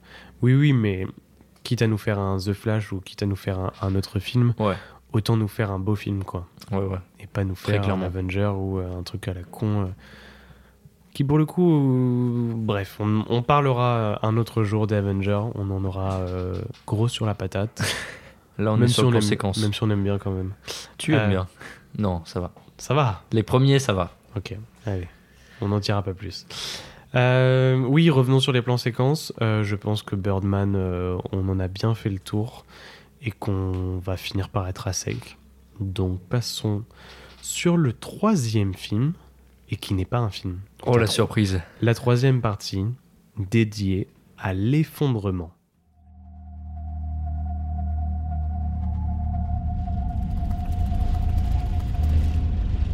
Nous allons vivre l'effondrement de notre civilisation. Et je peux vous dire qu'il n'y a aucune institution dans ce pays ou ailleurs qui n'est prête à, à affronter ce qui va se passer. Attends, Laurent, quand tu dis que le pays va être paralysé, ça veut dire quoi? C'est à cause des pénuries C'est quoi? Qu'est-ce qui se J'ai passe? pas les détails, mais c'est tout le système qui risque de se casser la gueule. La loi ici, c'est la loi du marché. C'est maintenant. Après, ça sera trop tard. C'est la merde. L'eau a commencé à s'évaporer. Il n'y aura plus de transport, il n'y aura plus d'essence, on pourra même pas communiquer. C'est aujourd'hui, je le sens. C'est plus grave que ce qu'ils racontent à la télé. hein. Tout s'arrête un jour. T'es pas inquiet pour tes filles, toi? On peut y arriver. Arrête de dire. Papa, la station Pense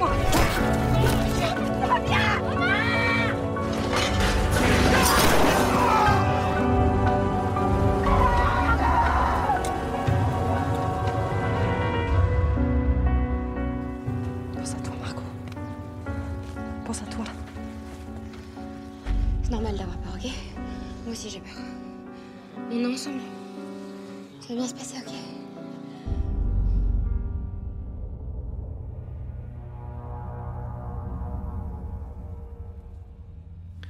Réalisé par les Parasites en 2019, il raconte l'histoire d'une véritable apocalypse se déroulant en France. Alors que la civilisation s'effondre, chacun va tenter de survivre comme il le peut. La nourriture se fait alors rare, l'essence aussi, et les plus fragiles sont abandonnés. On y retrouve au casting Bastien Huguetto, Roxane Brett, Audrey Fleurot ou encore Thibaut de Montalembert. Bon, toi, tu viens de découvrir la série mais tu n'as regardé que le premier épisode. Pourquoi Euh, bah pour préparer Pourquoi le fait podcast. ça Pour préparer le podcast. Et euh, parce que je me suis un peu renseigné, c'est un peu indépendant aussi chaque épisode, même si ça suit euh, le fil conducteur de l'effondrement. Ouais. On suit des personnages un petit peu différents. Bah, j'ai découvert le premier épisode récemment, il y a deux jours. Ouais.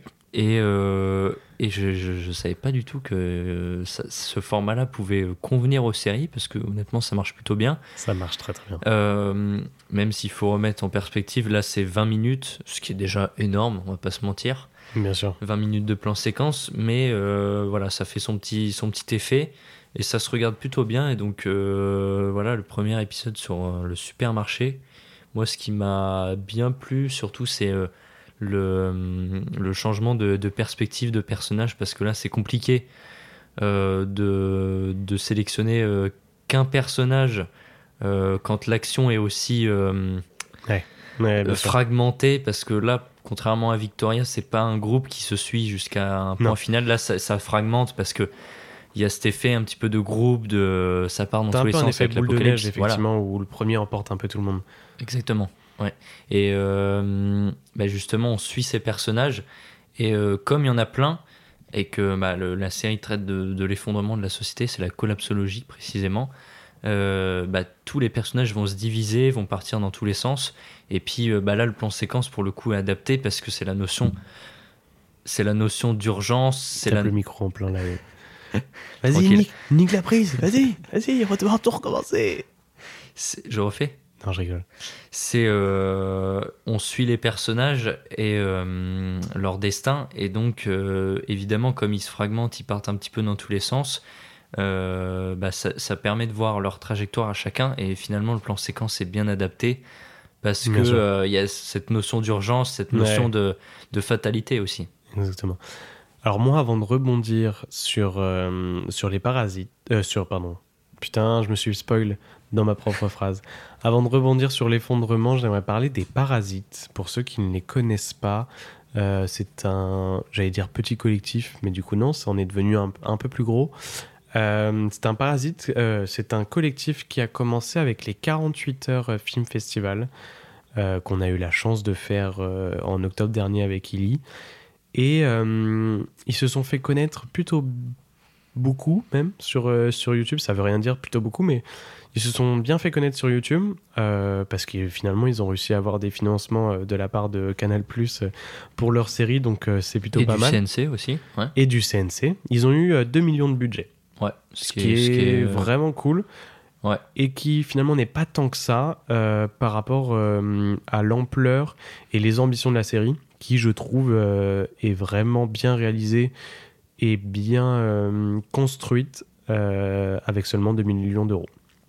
Et puis, euh, bah, je, je te laisserai plus la parole après, vu que tu as, pu euh, visionner la série dans son ensemble. Ouais, Euh, moi, ce que j'aime bien, c'est que c'est euh, in media res, pour reprendre un peu une expression. Oh là là, il utilise que des mots que voilà. je connais pas. Et donc, non, mais c'est l'expression pour In dire media que c'est latin. Donc là, c'est encore un autre accent, c'est technique.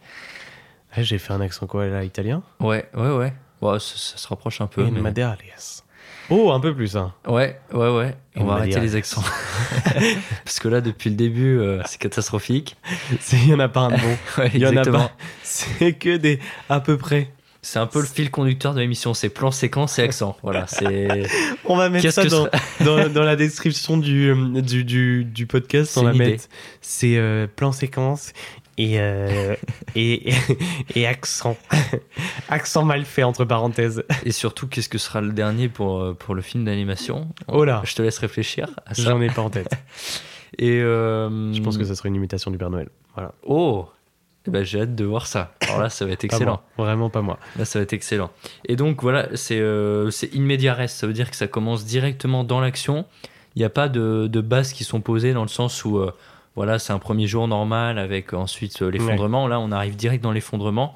Alors, le début, il est un peu lourd parce que c'est euh, la télé qui zappe Ouais. dans le supermarché où on voit euh, les catastrophes et tout. Bon, là, ça fait un peu lourd pour commencer. Ça fait un peu. Bon, Ouais, mais en même temps, ça commence doucement. Ça oui, commence mais bon, ça fait un contexte qui est un peu, un peu lourdin. Quoi. Ouais. On se dit, On- bon, on sait, on, a on- compris, euh, il y, aurait- il y aurait même peut-être pas besoin. avec l'effet lourdingue, effectivement. Voilà, et puis avec les parodies d'émissions, BFM TV et tout, bon, je trouve ça un peu lourdingue. Mais tout de suite, on, arrive dans ce supermarché et donc euh, on comprend que la situation elle est déjà critique. Et moi, ce qui est intéressant, c'est que, et je suppose que ça le fait dans les autres épisodes, c'est que ça, ça utilise le décor au mieux et les personnages, comment ils sont, Mm. pour euh, parler de cet effondrement. Donc là, sûr. évidemment, c'est le supermarché qui est dévalisé. Sauf que petit à petit, on se dit, bon, il y a quelques manquements dans les rayons. Et petit à petit, on apprend qu'il y a des problèmes de- d'approvisionnement depuis des jours et que euh, ça va faire que s'aggraver. Et là, on se dit, ok, il y a un petit problème. Ouais. Bah, je t'invite, euh, je vous invite tous d'ailleurs à aller voir euh, les épisodes qui sont tous disponibles sur YouTube. Gratuitement, Sur, voilà. voilà, gratuitement. Et ça, faut le dire, parce que qu'est-ce que c'est bien d'avoir des séries françaises sponsorisées, non, produites par, euh, par Canal, CNC.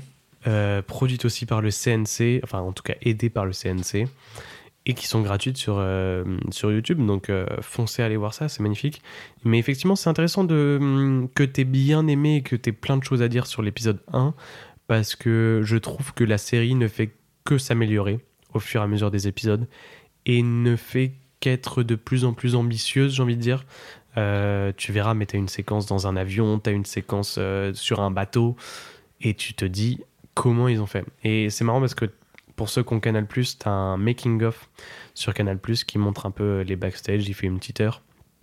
Et, euh, on voit vraiment la complexité euh, du tournage, mais on voit aussi également tous euh, les petits tips qui ont été faits. Chaque épisode n'est pas en vrai plan, plan séquence. Tu as des petites cuts à certains moments. Alors ils en font le moins possible parce qu'ils ont envie que ça reste véridique et que ça soit vraiment euh, les, les ambitions d'un- plan séquence. Mais euh, tu as des cuts qui sont un peu obligatoires. Tu verras, euh, si tu regardes le film, notamment euh, dans l'épisode, je sais plus c'est le combien, mais tu as un épisode où ils passent d'une maison et ils vont à un aérodrome. Et ils ont dû faire juste une, un cut parce que le temps de trajet était Ouais. trop long. Et juste, on allait se faire chier pendant euh, genre 20 minutes. Ouais. Et du coup, dans la, dans la série, ça dure genre une minute euh, Ouais. de, de plan séquence. Donc, euh, c'est très ingénieux de leur part. A priori, j'en ai pas repéré en tout cas dans le premier épisode. J'ai l'impression que c'était euh, tout d'un coup. De souvenirs, j'ai pas, mais ouais. Et mais voilà, c'est même si c'est un seul décor, ils ont privatisé tout un supermarché pour pour faire le le déroulé de leur action. et puis chacun a son rôle, chacun apporte son son lot de péripéties. Euh, c'est vrai que je notais euh, quelques remarques sur euh, sur l'acting parce qu'il y en a qui avaient tendance à dire que c'était un peu forcé. Je peux comprendre. Et je, je l'ai un peu ressenti et je pense que ça rejoint encore cet aspect euh, dont je parlais tout à l'heure où le plan séquence ça peut devenir limité dans le sens Ouais. où c'est des répétitions, des répétitions, ça, des répétitions. et et t'as quand même de l'impro, Voilà. donc en fait, ça peut aussi. Ça peut vite peu- déraper, voilà. C'est ça. C'est soit ça les met encore plus à l'aise et qu'ils sont encore plus eux-mêmes, les acteurs, Ouais. soit ils n'arrivent pas à improviser, ils sont bloqués sur leur texte et du coup, ça peut créer euh, effectivement des Et moi, euh, c'est ce que j'ai un peu ressenti sur, euh, sur ce premier épisode, euh, qui dénote un petit peu, et c'est dommage, mais euh, dans l'ensemble, moi j'ai beaucoup apprécié euh, l'épisode. Ouais. On a quand même euh, la magnifique euh, Roxane Brett. Bah, moi je trouve que c'est elle qui surjoue un peu. Non. Si. Oh là là. Ouais. Quelle honte. voilà. Je ne suis pas du tout d'accord avec son avis, voilà. Bouh Huez-le. Huez-le. Et je crois que c'est le seul épisode où elle apparaît de toute façon, ou un deuxième. En tout cas, c'est là où Euh, elle est le personnage une- principal. C'est une bonne question. Je sais qu'après, tu as des, euh, des acteurs avec des actrices un peu plus connues comme euh, Audrey Fleurot, ou comme je l'ai dit tout à l'heure, euh, t'as Thibaut euh, de Montalembert, euh, qui sont un peu plus connus. Et puis effectivement, bah, t'as les acteurs un peu récurrents euh, des Parasites avec euh, Bastien euh, Huguetto et Roxane, Roxane Brett, pardon. Donc euh, c'est un collectif que, ouais, que j'admire beaucoup parce que ils ont cette manière de faire du cinéma un peu comme euh, nous on en a la vision avec on fait avec ce qu'on a.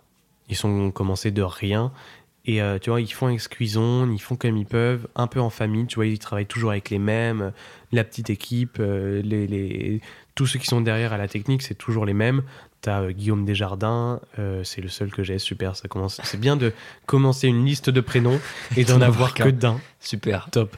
Euh, non, non, mais je sais qu'ils ont toujours le même ingé son, qu'ils ont toujours le même le même caméraman. Enfin, c'est Guillaume qui, qui, qui cadre, mais euh, ils ont toujours un peu la même équipe. C'est Guillaume qui fait tout, c'est le collectif. Allez. Top. Et ben en tout cas, c'est un sacré. non, en tout cas, c'est un, vrai collectif que je trouve euh, vraiment euh, formidable, qui euh, n'ont pas besoin de promotion maintenant parce qu'ils sont euh, suffisamment connus. Mais, mais je vous invite en tout cas à aller découvrir leur travail si vous ne, ne les connaissez pas. Parce que euh, c'est vraiment euh, le cinéma comme euh, j'ai envie de faire, quoi. Un Ouais. cinéma vraiment familial, même si c'est nul de dire un cinéma familial, parce que ça fait vraiment euh, film euh, Oui. interdit moins de 6 ans. Ouais. Mais euh, c'est euh, pas plus mal. Euh, Est-ce que tu as d'autres choses à dire sur l'effondrement? Eh ben, moi, j'ai, je pense que je vais continuer la série parce qu'en plus, ça se regarde bien. Ah ça oui. dure pas longtemps. 8 épisodes de 25 Voilà, minutes environ. 8 épisodes de- d'une vingtaine de minutes. Et euh, moi, j'ai hâte de découvrir un peu les autres décors et comment il les met en situation aussi. Ouais, C'est toujours intéressant aussi de se dire euh, comment eux, ils ont pensé. C'est c'est un truc qui est marrant, mais de te dire, par exemple, tu as des personnages qui sont, tu parlais tout à l'heure, dans un bateau.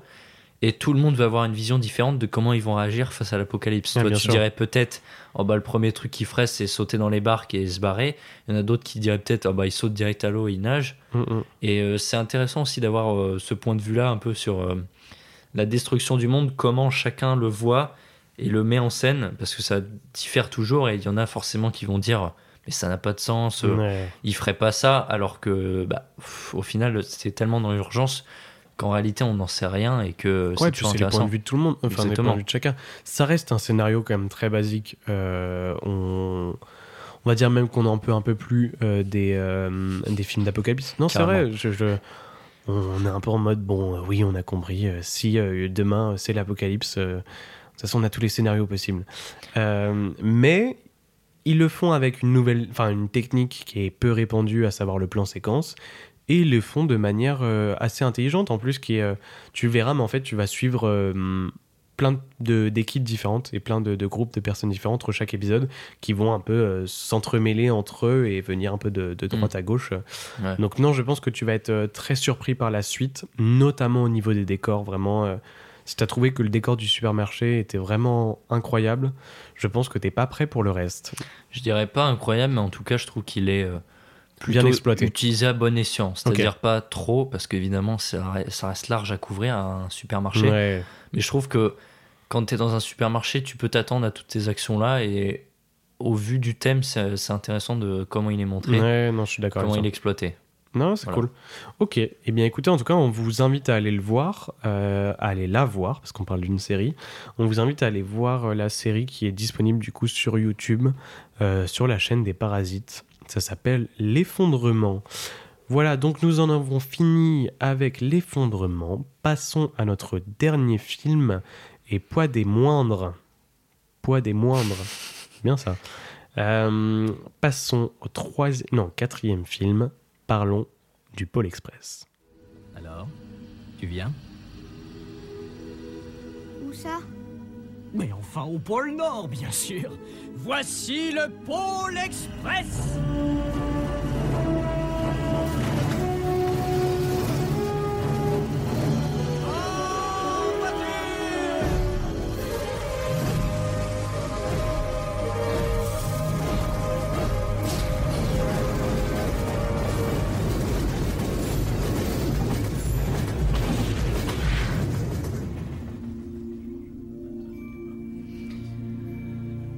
Réalisé par Robert Zemeckis. Ah non, t'as pas dit le titre, non Je crois que t'as pas dit le titre, donc je vais dire le film. Si, si, j'ai dit le titre. Je peux le redire.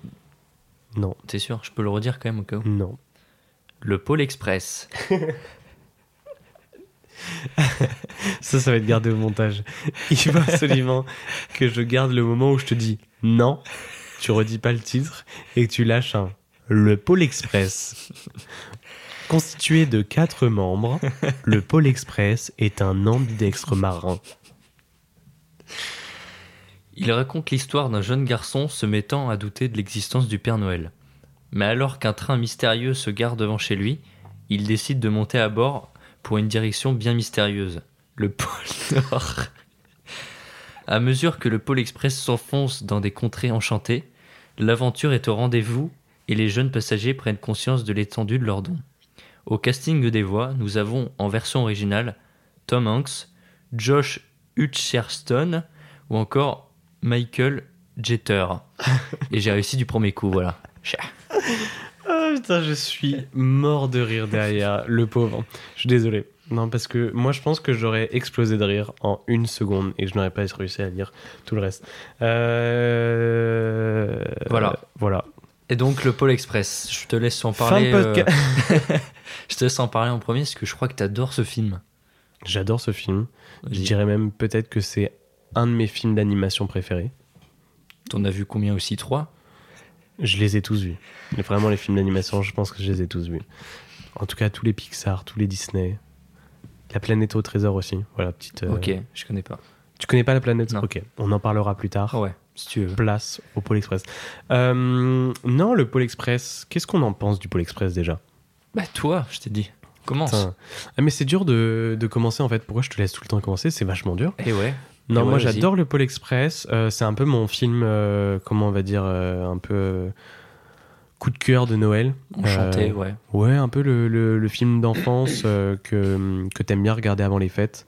Un peu le, le plaisir coupable, on va dire. Parce que c'est pas un grand film, euh, ça reste quand même d'une qualité. Très euh, laid. non, je suis pas d'accord avec ça. Tu, tu, tu diras euh, ton avis médiocre dessus plus tard. Euh, moi, c'est un peu mon film quand même coup de cœur sur, sur Noël. J'aime bien me le regarder avant Noël, avant les petites fêtes.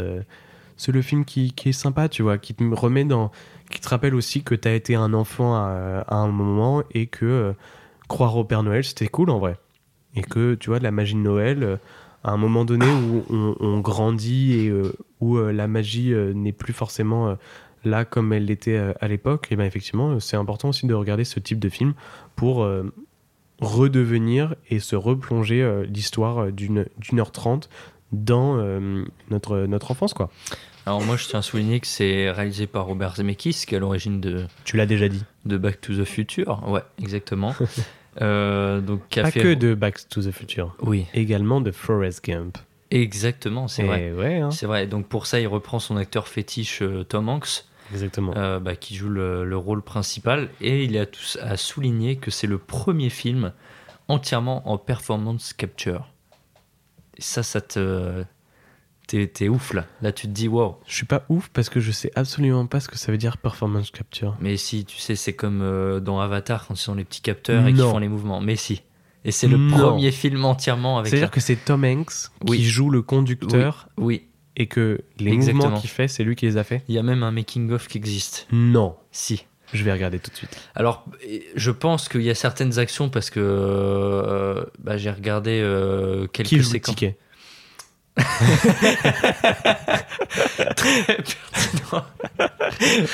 Putain, tu m'as regardé, mec, avec une tête de. Attends, je sais pas. Me suis Excellent. vraiment posé la question. Tu t'es dit, attends, qui, qui est le ticket? Déjà, c'est quoi le ticket?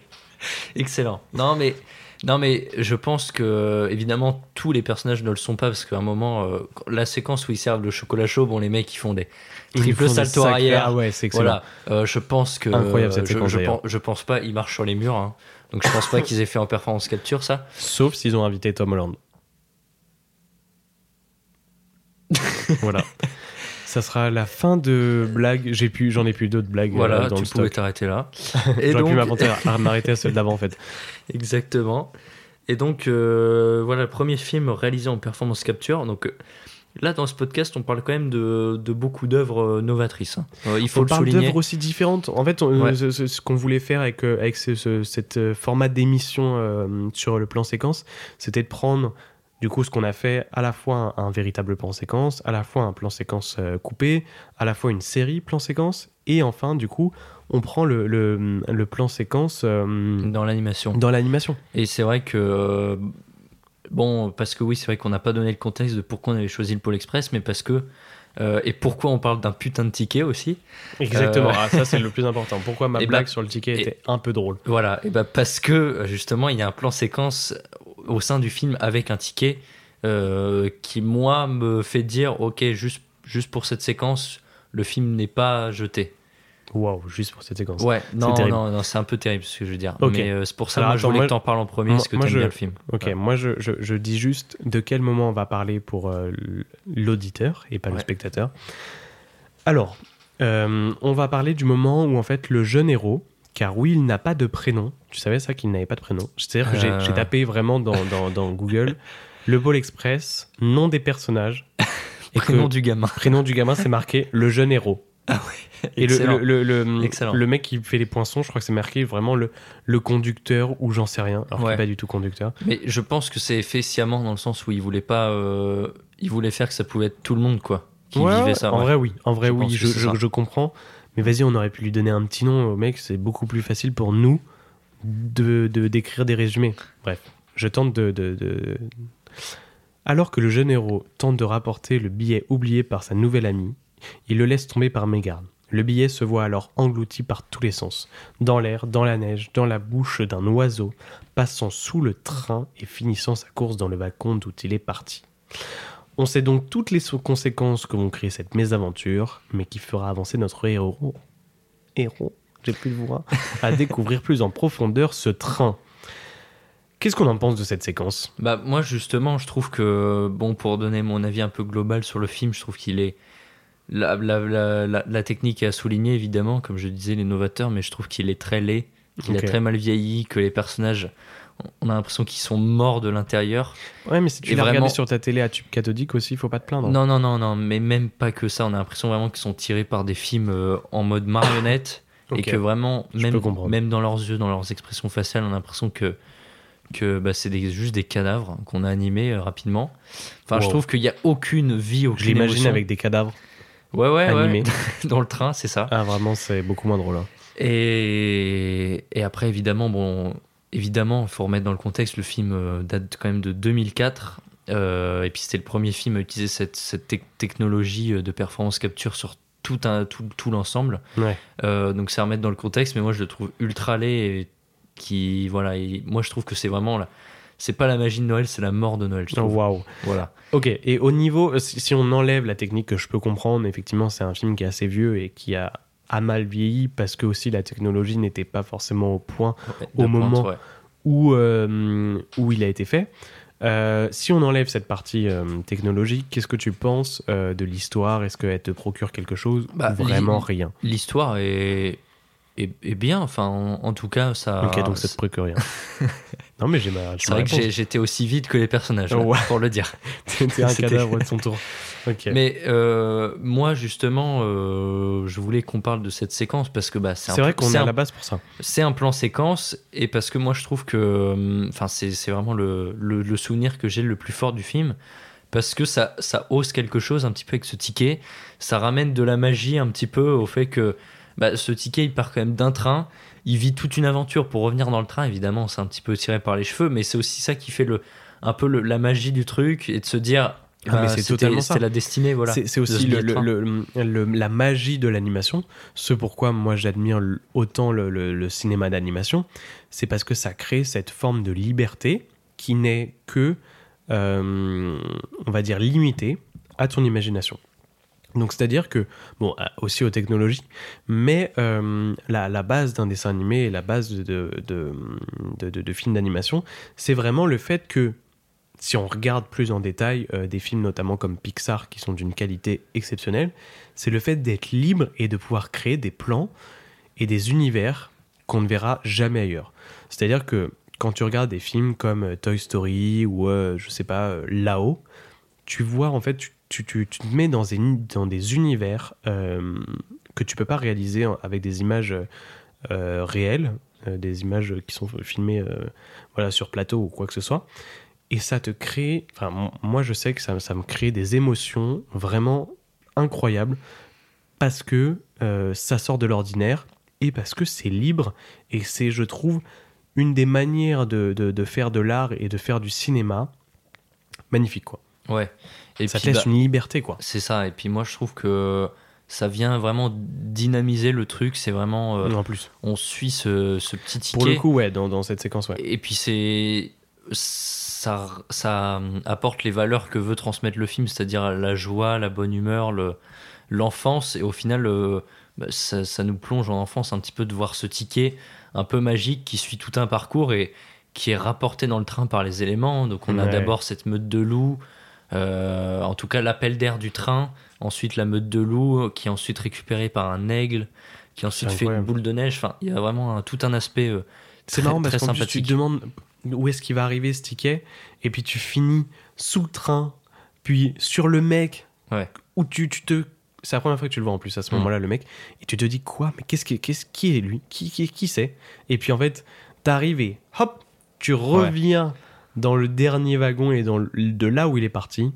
Et en plus, bah, on, sait tous la suite où euh, effectivement il va se passer euh, des trucs après euh, qui vont être en lien avec, avec toute cette histoire. Ouais, et puis c'est bah, la magie du, du ticket d'or et ça montre aussi le, la magie du train qui est un peu fantastique, qui est un peu mystérieux. On sait pas trop où il va en fait finalement. Exactement. Et puis bon, il roule un peu sur la neige, sur la glace, un peu, un peu partout. Moi, c'est ce que j'aime dans ce film aussi. ouais. C'est qu'il bah, il est fantastique quoi. Il est fantastique, ouais, pour le coup. ouais. même. Il, Plutôt. il montre vraiment euh, la manière dont on aimerait que le Père Noël existe. C'est-à-dire qu'il nous, il nous crée une sorte d'imaginaire et euh, de, de, de merveille autour de, de, de cet univers. Et je trouve qu'il le fait d'une- brillante euh, idée avec tous ces, ces petits personnages en chemise de nuit. Ce train qui est immense. Moi, je- ce que j'adore, c'est la pochette de, du film avec ce petit bonhomme et ce train immense Mm. dans une rue. Enfin, moi, je- ok, je comprends le, le, le côté. euh, le film est pas très beau. Mais en même temps, il me procure tellement d'émotions que j'ai envie de dire, c'est Bah, c'est un, un sans faute pour je moi. quoi. pense que montrer- un film d'animation exceptionnel. le montrer à, à des enfants en bas âge, euh, enfin aujourd'hui, je pense que ils n'y verront pas de, de, de- ils verront pas en tout cas le fait que c'est peut-être mal vieilli ou quoi. Ils vont vraiment ressentir euh, la magie de Noël et tout ce que tout ce que ça convoque. Et moi, je trouve, je pense que le film fait toujours son boulot aujourd'hui, honnêtement. Ah, mais bien et, sûr. et je, et je peux le dire, j'ai vu le film tard, donc c'est ça aussi qui a joué sur le truc, c'est que j'étais déjà adulte. C'est que moi, final- je l'ai, je l'ai voilà. vu tout petit et c'est un peu comme euh, quand tu vas à Disney. Euh, si tu vas à Disney euh, quand tu as 6 ans et que tu répètes le, le- le truc toute ta vie, euh, ça sera pas du tout la même chose que si tu découvres à 20, 30 ans Ouais. et que tu Ouais. y vas. Là, pour le coup, t'as pas la magie, t'as pas les souvenirs. Parce qu'en fait, c'est, beaucoup. euh, on peut apport- apporter. Enfin, apporter et être attaché à ce film beaucoup par les souvenirs. Par la que- nostalgie, ouais. voilà, c'est très nostalgique, c'est beaucoup de souvenirs. Ça dépend aussi à quel moment tu l'as regardé, avec qui, comment, dans quel état d'esprit. Et effectivement, si tu regardes ce film euh, en plein été euh, à 20 ans, je pense que tu détestes ce film à Ouais, tout jamais. ouais. Bah, je crois que c'est ce que j'ai fait. Eh ben top. Bah, vraiment, toi, va te faire. non, mais pour moi, il faut découvrir ce film euh, au moment de Noël euh, avec, euh, je sais pas, euh, son petit cousin ou sa petite cousine qui sera émerveillée par ce qu'elle est en train de voir parce que bah, on parle du Père Noël, quoi, donc c'est cool. Mm.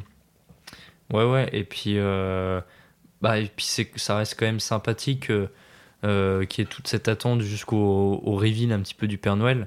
Bien et sûr. le fait que, bah, évidemment, le film, pour tenir dans, dans le temps, il est obligé de, de mettre plusieurs péripéties dans le train parce qu'il Mm. peut pas euh, juste se passer deux, trois Et trucs. ça, ça en fait partie, du coup. Et ça, ça en fait partie, justement. Ça permet de rajouter quelque chose en plus et de, de venir un peu casser ce rythme où on était que dans le train et là, on en sort avec euh, ce petit voyage et ça nous permet de, voyager autrement. Ouais, bien sûr.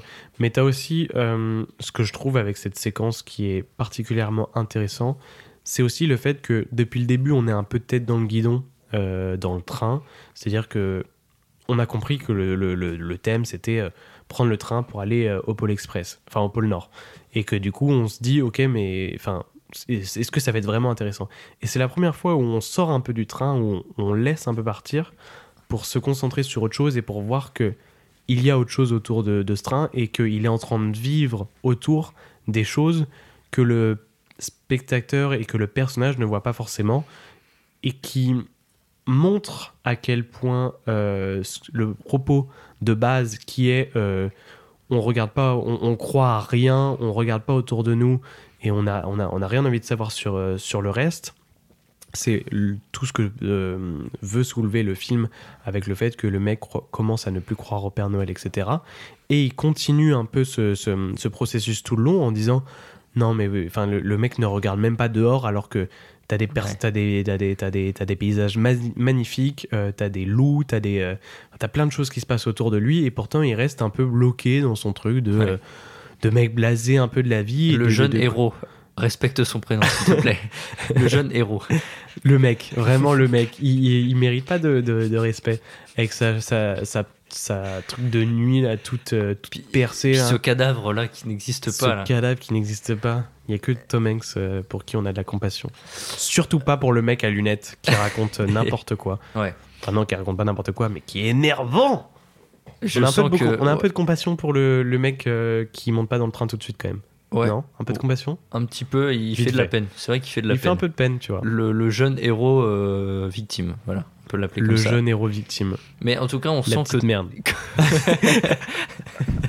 c'est violent, mais ok.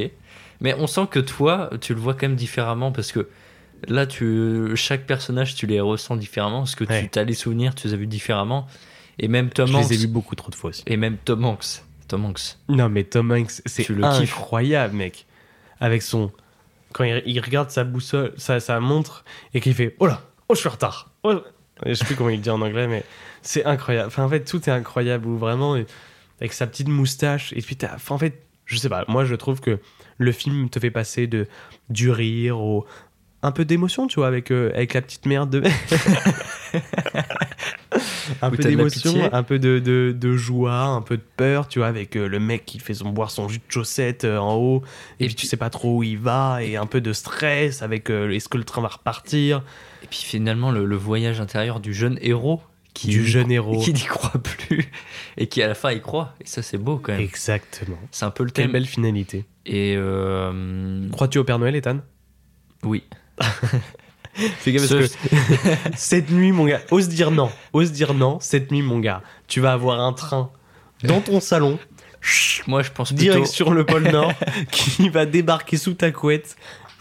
Moi, je Avec- pense plutôt que c'est le Père Noël qui va venir pour me tabasser et me dire Comment ça, tu parles mal du Pôle Express? Il Comment va ça? te mettre une baffe dans ta nuque, mec. Demain, tu vas m'appeler, tu vas dire putain, j'ai pris une méchante baffe par le Père Noël. J'adore le Pôle Express et surtout le jeune héros. Prochain podcast, il commence par je vous ai préparé une super rubrique sur le Pôle Express, le pourquoi Les- j'aime le Pôle Express. Les personnages sont si vivants. pourquoi c'est pourquoi c'est le film d'animation que je trouve le plus beau que Le je n'ai jamais réussi. vu? Même si je l'ai vu à 40 ans en été, gros. J'ai ressenti beaucoup d'émotions. Il l'a vu sur son téléphone, sur un transat au bord de la piscine, et il ose me dire ouais, en vrai, j'ai pas ressenti d'émotion. Ah, c'est exactement ça. Il est c'est lui qui était mort sur le transat, et il ose me dire que les personnages sont morts. Ok, t'es vraiment un bâtard. Ouais, Parle pas ouais. de mes personnages comme ça, mec. Mais justement, c'est pour ça que. Et je dis, parle pas de mes personnages parce que je ne connais pas leur nom. Oui. Pourquoi Parce qu'ils n'en ont pas. Et c'est important de le souligner, mais, mais je pense que, bah, comme je disais tout à l'heure, soit ils sont vraiment morts, et pour le coup, ils ont plus de prénom.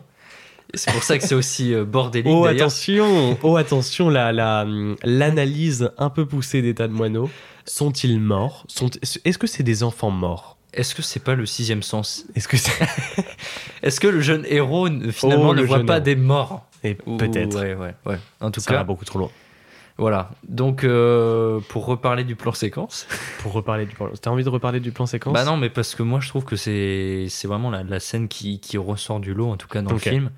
Et euh, T'en as d'autres quand même, je trouve, euh, pour, pour ma part. Mais c'est vrai que c'est- la scène qui montre euh, qu'un plan séquence dans un film d'animation a une sorte d'intelligence et de, d'importance assez remarquable.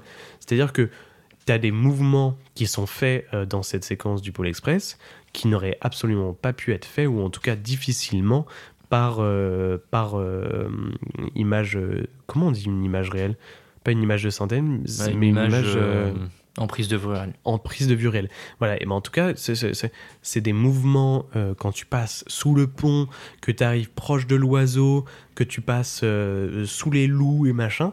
C'est des plans qui, à l'heure actuelle, en prise de vue réelle, n'auraient pas pu être possibles. Et c'est ce qui, moi, me fascine quand je regarde un film d'animation. C'est vraiment.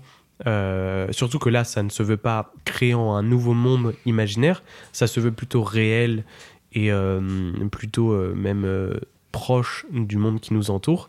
Et pourtant, ça crée une sorte d'imaginaire et de, de, plans cinématographiquement qui sont magnifiques. Magnifiques. Cinématographiquement magnifiques. Bah, je pense que tu as bien résumé, en tout cas pour, euh, pour cette séquence. Et euh, bah voilà, de toute façon, c'est surtout un film basé sur, sur l'imaginaire qui va s'adresser aux, aux, aux plus petits et euh, qui, va, qui va leur plaire par cet aspect euh, vraiment fantaisiste où c'est vraiment croire, essayer de croire autant que possible et peut-être finalement qui va parler à certaines, certaines personnes adultes. On est un peu de mauvaise foi en disant que après 20 ans c'est mort, mais je pense qu'il y a aussi cet aspect, euh, bah, il n'y a rien de plus merveilleux que de revenir en enfance et de, repenser à tout ce qu'on croyait, quelle naïveté on avait et en même temps est-ce que c'était pas le meilleur moment? En fait, moi, je trouve que c'est un film qui coche beaucoup de cases. Au niveau du scénario, déjà, euh, par les thèmes qu'il aborde et euh, de la manière dont il l'aborde, parce que c'est un, un film, effectivement, qui peut être vu par un adulte euh, d'une manière, mais qui peut être vu par un enfant d'une autre manière, euh, beaucoup plus naïve et beaucoup plus euh, premier degré et juste admirative de, de, de, l'histoire et de ce qui, ce qui est en train de, se passer à l'image. Alors que pour un, un adulte, pardon, derrière, il y a vraiment des interrogations à soulever sur le pourquoi du comment, pourquoi on ne croit plus au Père Noël, pourquoi on y a cru, qu'est-ce qui nous a fait basculer, pourquoi on ne croit actuellement et en tant qu'adulte à plus grand chose finalement, et, euh, et, et- et pourquoi le, enfin, qu'est-ce qui nous a retiré cette magie? Et je trouve ça intéressant en vrai de- de- d'apporter ça. Euh, le film coche une case aussi au niveau de, de la technique, parce qu'on a beau dire que même si euh, quelques années après, effectivement, c'est moins beau et ça a peut-être un peu mal vieilli, c'est quand même un film qui était très novateur au moment où il a été fait euh, sur les technologies qu'il utilisait. La preuve, on les utilise actuellement dans Avatar, et euh, je pense que si un, film devait être refait, un film d'animation en tout cas devait être refait actuellement, si par exemple il faisait une remasterisation ou un tournage complet sur la base du Pôle Express, ça rendrait pas du tout la même chose. Et euh, troisièmement, je ne sais plus ce que je voulais dire. Super.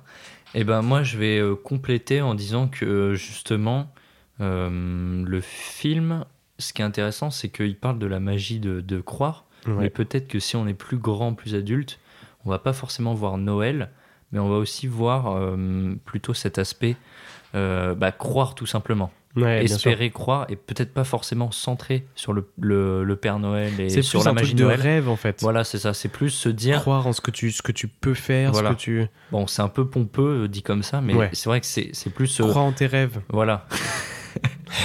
On dirait euh, une description Attends, je, le dis, d'Instagram. je, le dis, je le dis un peu plus sérieusement. Crois en tes rêves. Voilà, là, on y croit. Voilà. Mais je vais le euh, mettre dans ma bio euh, Instagram. Oh là, ah bah alors là, t'es une, t'es une vraie instra, une instra, instra- Je suis malin alors que j'ai une voilà. phrase de Tarantino euh, dans ma story. Bref. Exactement. Euh, quel cinéphile basique. Oh là J'ai une affiche de Pulp Fiction dans ma chambre. On y revient. mais mais euh, voilà, c'est plus la, la magie euh, au sens large, je trouve. Peut-être pas que de Noël. Oh, j'ai fait un accent, attends, tu l'as pas remarqué Tu devais faire le Père Noël d'ailleurs. Oh, oh, oh. Voilà. Ça ira pas Et tu pouvais pas faire une phrase en entière Non, Parce que sinon, je vais Peut-être tousser. peut-être euh, une des phrases de conclusion où tu, tu Non, mêles. tu sais non quoi ça va être nul, les gens vont se faire chier. Tu mêles mexicain, euh, allemand et Père Noël. Et là, mon gars. on non, conclut, je pense euh, que ça sert plus à beauté, rien ouais. de, de forcer sur les accents. Voilà. C'était déjà bien long. Une note sur, plan- sur le Pôle Express 10. Ok, bah, c'est pas objectif. C'est absolument pas objectif, mais c'est ma note. C'est euh, subjectif. Ouais, exactement. Mais après, euh, voilà, on- nous on trouvait Comme notre euh, rubrique euh, sur Illicorps. encore une promo. Encore, une, promo. autopromo. Allez sur Illicorps, nous faisons des rubriques de cinéma et de tout art à l'écrit cette fois-ci. Allez nous suivre également sur Illyworks pour découvrir notre cinéma à notre manière. Voilà. L'instant promo. Et euh, on peut peut-être un peu plus conclure euh, en général sur le plan séquence. On voulait vraiment vous présenter. Moi j'ai une petite conclusion de fin où, Ouais. euh, où je parle, mais effectivement je te laisse la parole en premier. Voilà, c'est c'est plus se dire que le plan séquence c'est ça sert quelque chose, c'est pas juste en faire un pour en faire un. Non, non, bien sûr. Ce qui a beaucoup été de fait trop de fois dans des films, je trouve. Et euh, là, on trouvait intéressant de, voilà, de prendre plusieurs exemples avec premièrement Victoria, le vrai gros plan séquence sur un film. C'est ça. Ensuite, Birdman, euh, euh, plusieurs plans séquences euh, faux, on va Ouais. dire, sur un seul film. Ensuite, le plan séquence dans la série. Ensuite, le plan séquence dans l'animation. Et donc pour conclure, nous en avons donc fini avec les plans séquences. Il nous en aurait resté pourtant tant d'autres à découvrir et à expliquer. En tout cas, on a essayé de comprendre, je pense, avec Ethan, euh, le pourquoi du comment. Ouais. En tout cas, euh, certains. Exactement, et je pense que ça peut être intéressant de- d'en faire un épisode 2, même si on a pris Exactement, des gros exemples. Exactement, voilà. Merci de me laisser. Quel langue. Donc, nous avons choisi ces quatre films et séries qui, pour le coup, étaient plutôt intéressants à analyser. On aura donc vu un vrai plan séquence, du plan séquence par cup, de la série et même du film d'animation. On se retrouvera donc peut-être, Mais non, viens, mais non. pour une partie 2. Ok, c'est dingue. N'hésitez pas à nous dire en commentaire ce que vous en avez pensé, si vous avez des idées de recommandations pour une prochaine émission. Mais vu qu'on n'a pas encore. personne ne va nous le dire. Pas encore. Pas Ah. encore. Mais de Écoutez-nous De, toute façon, les plans. S'il y a des gens qui sont restés jusqu'à ce moment-là du podcast et qui entendent le écoutez-nous, marquez-le en commentaire. Oh le référencement Par le jeune héros. Par le jeune héros. Oh marquez, spammez ça. Par le jeune héros. Le, le- le véritable héros de, de ce podcast, finalement, c'est lui. Et c'est lui qu'on retiendra. Lequel? Le jeune héros. Putain, que des vannes de merde. Merde. Euh, bon, bah merci à tous de nous avoir écoutés. le mec est blasé de finir. Non, pas du tout. On n'est pas professionnel. Je tiens quand même à, à le rappeler. On voulait juste partager notre avis et vous donner envie de découvrir à votre tour et de vous intéresser à l'art. Et tout particulièrement au cinéma. Parce que quoi? Parce que le cinéma, c'est... non, j'ai pas, j'ai pas... T'as pas une petite phrase sur le cinéma? pas de phrase. Pourquoi le cinéma est... Pourquoi le cinéma? Parce qu'on aime... On connaît que ça. On connaît que ça et on aime que ça. Ok. Bon bah top. C'était Parlons Art, on était avec Ethan aujourd'hui et on vous donne rendez-vous pour un prochain épisode. À bientôt. Salut. Salut. Un petit dernier mot Ethan pour dire au revoir. Le jeune héros. Le jeune héros. Allez, à plus.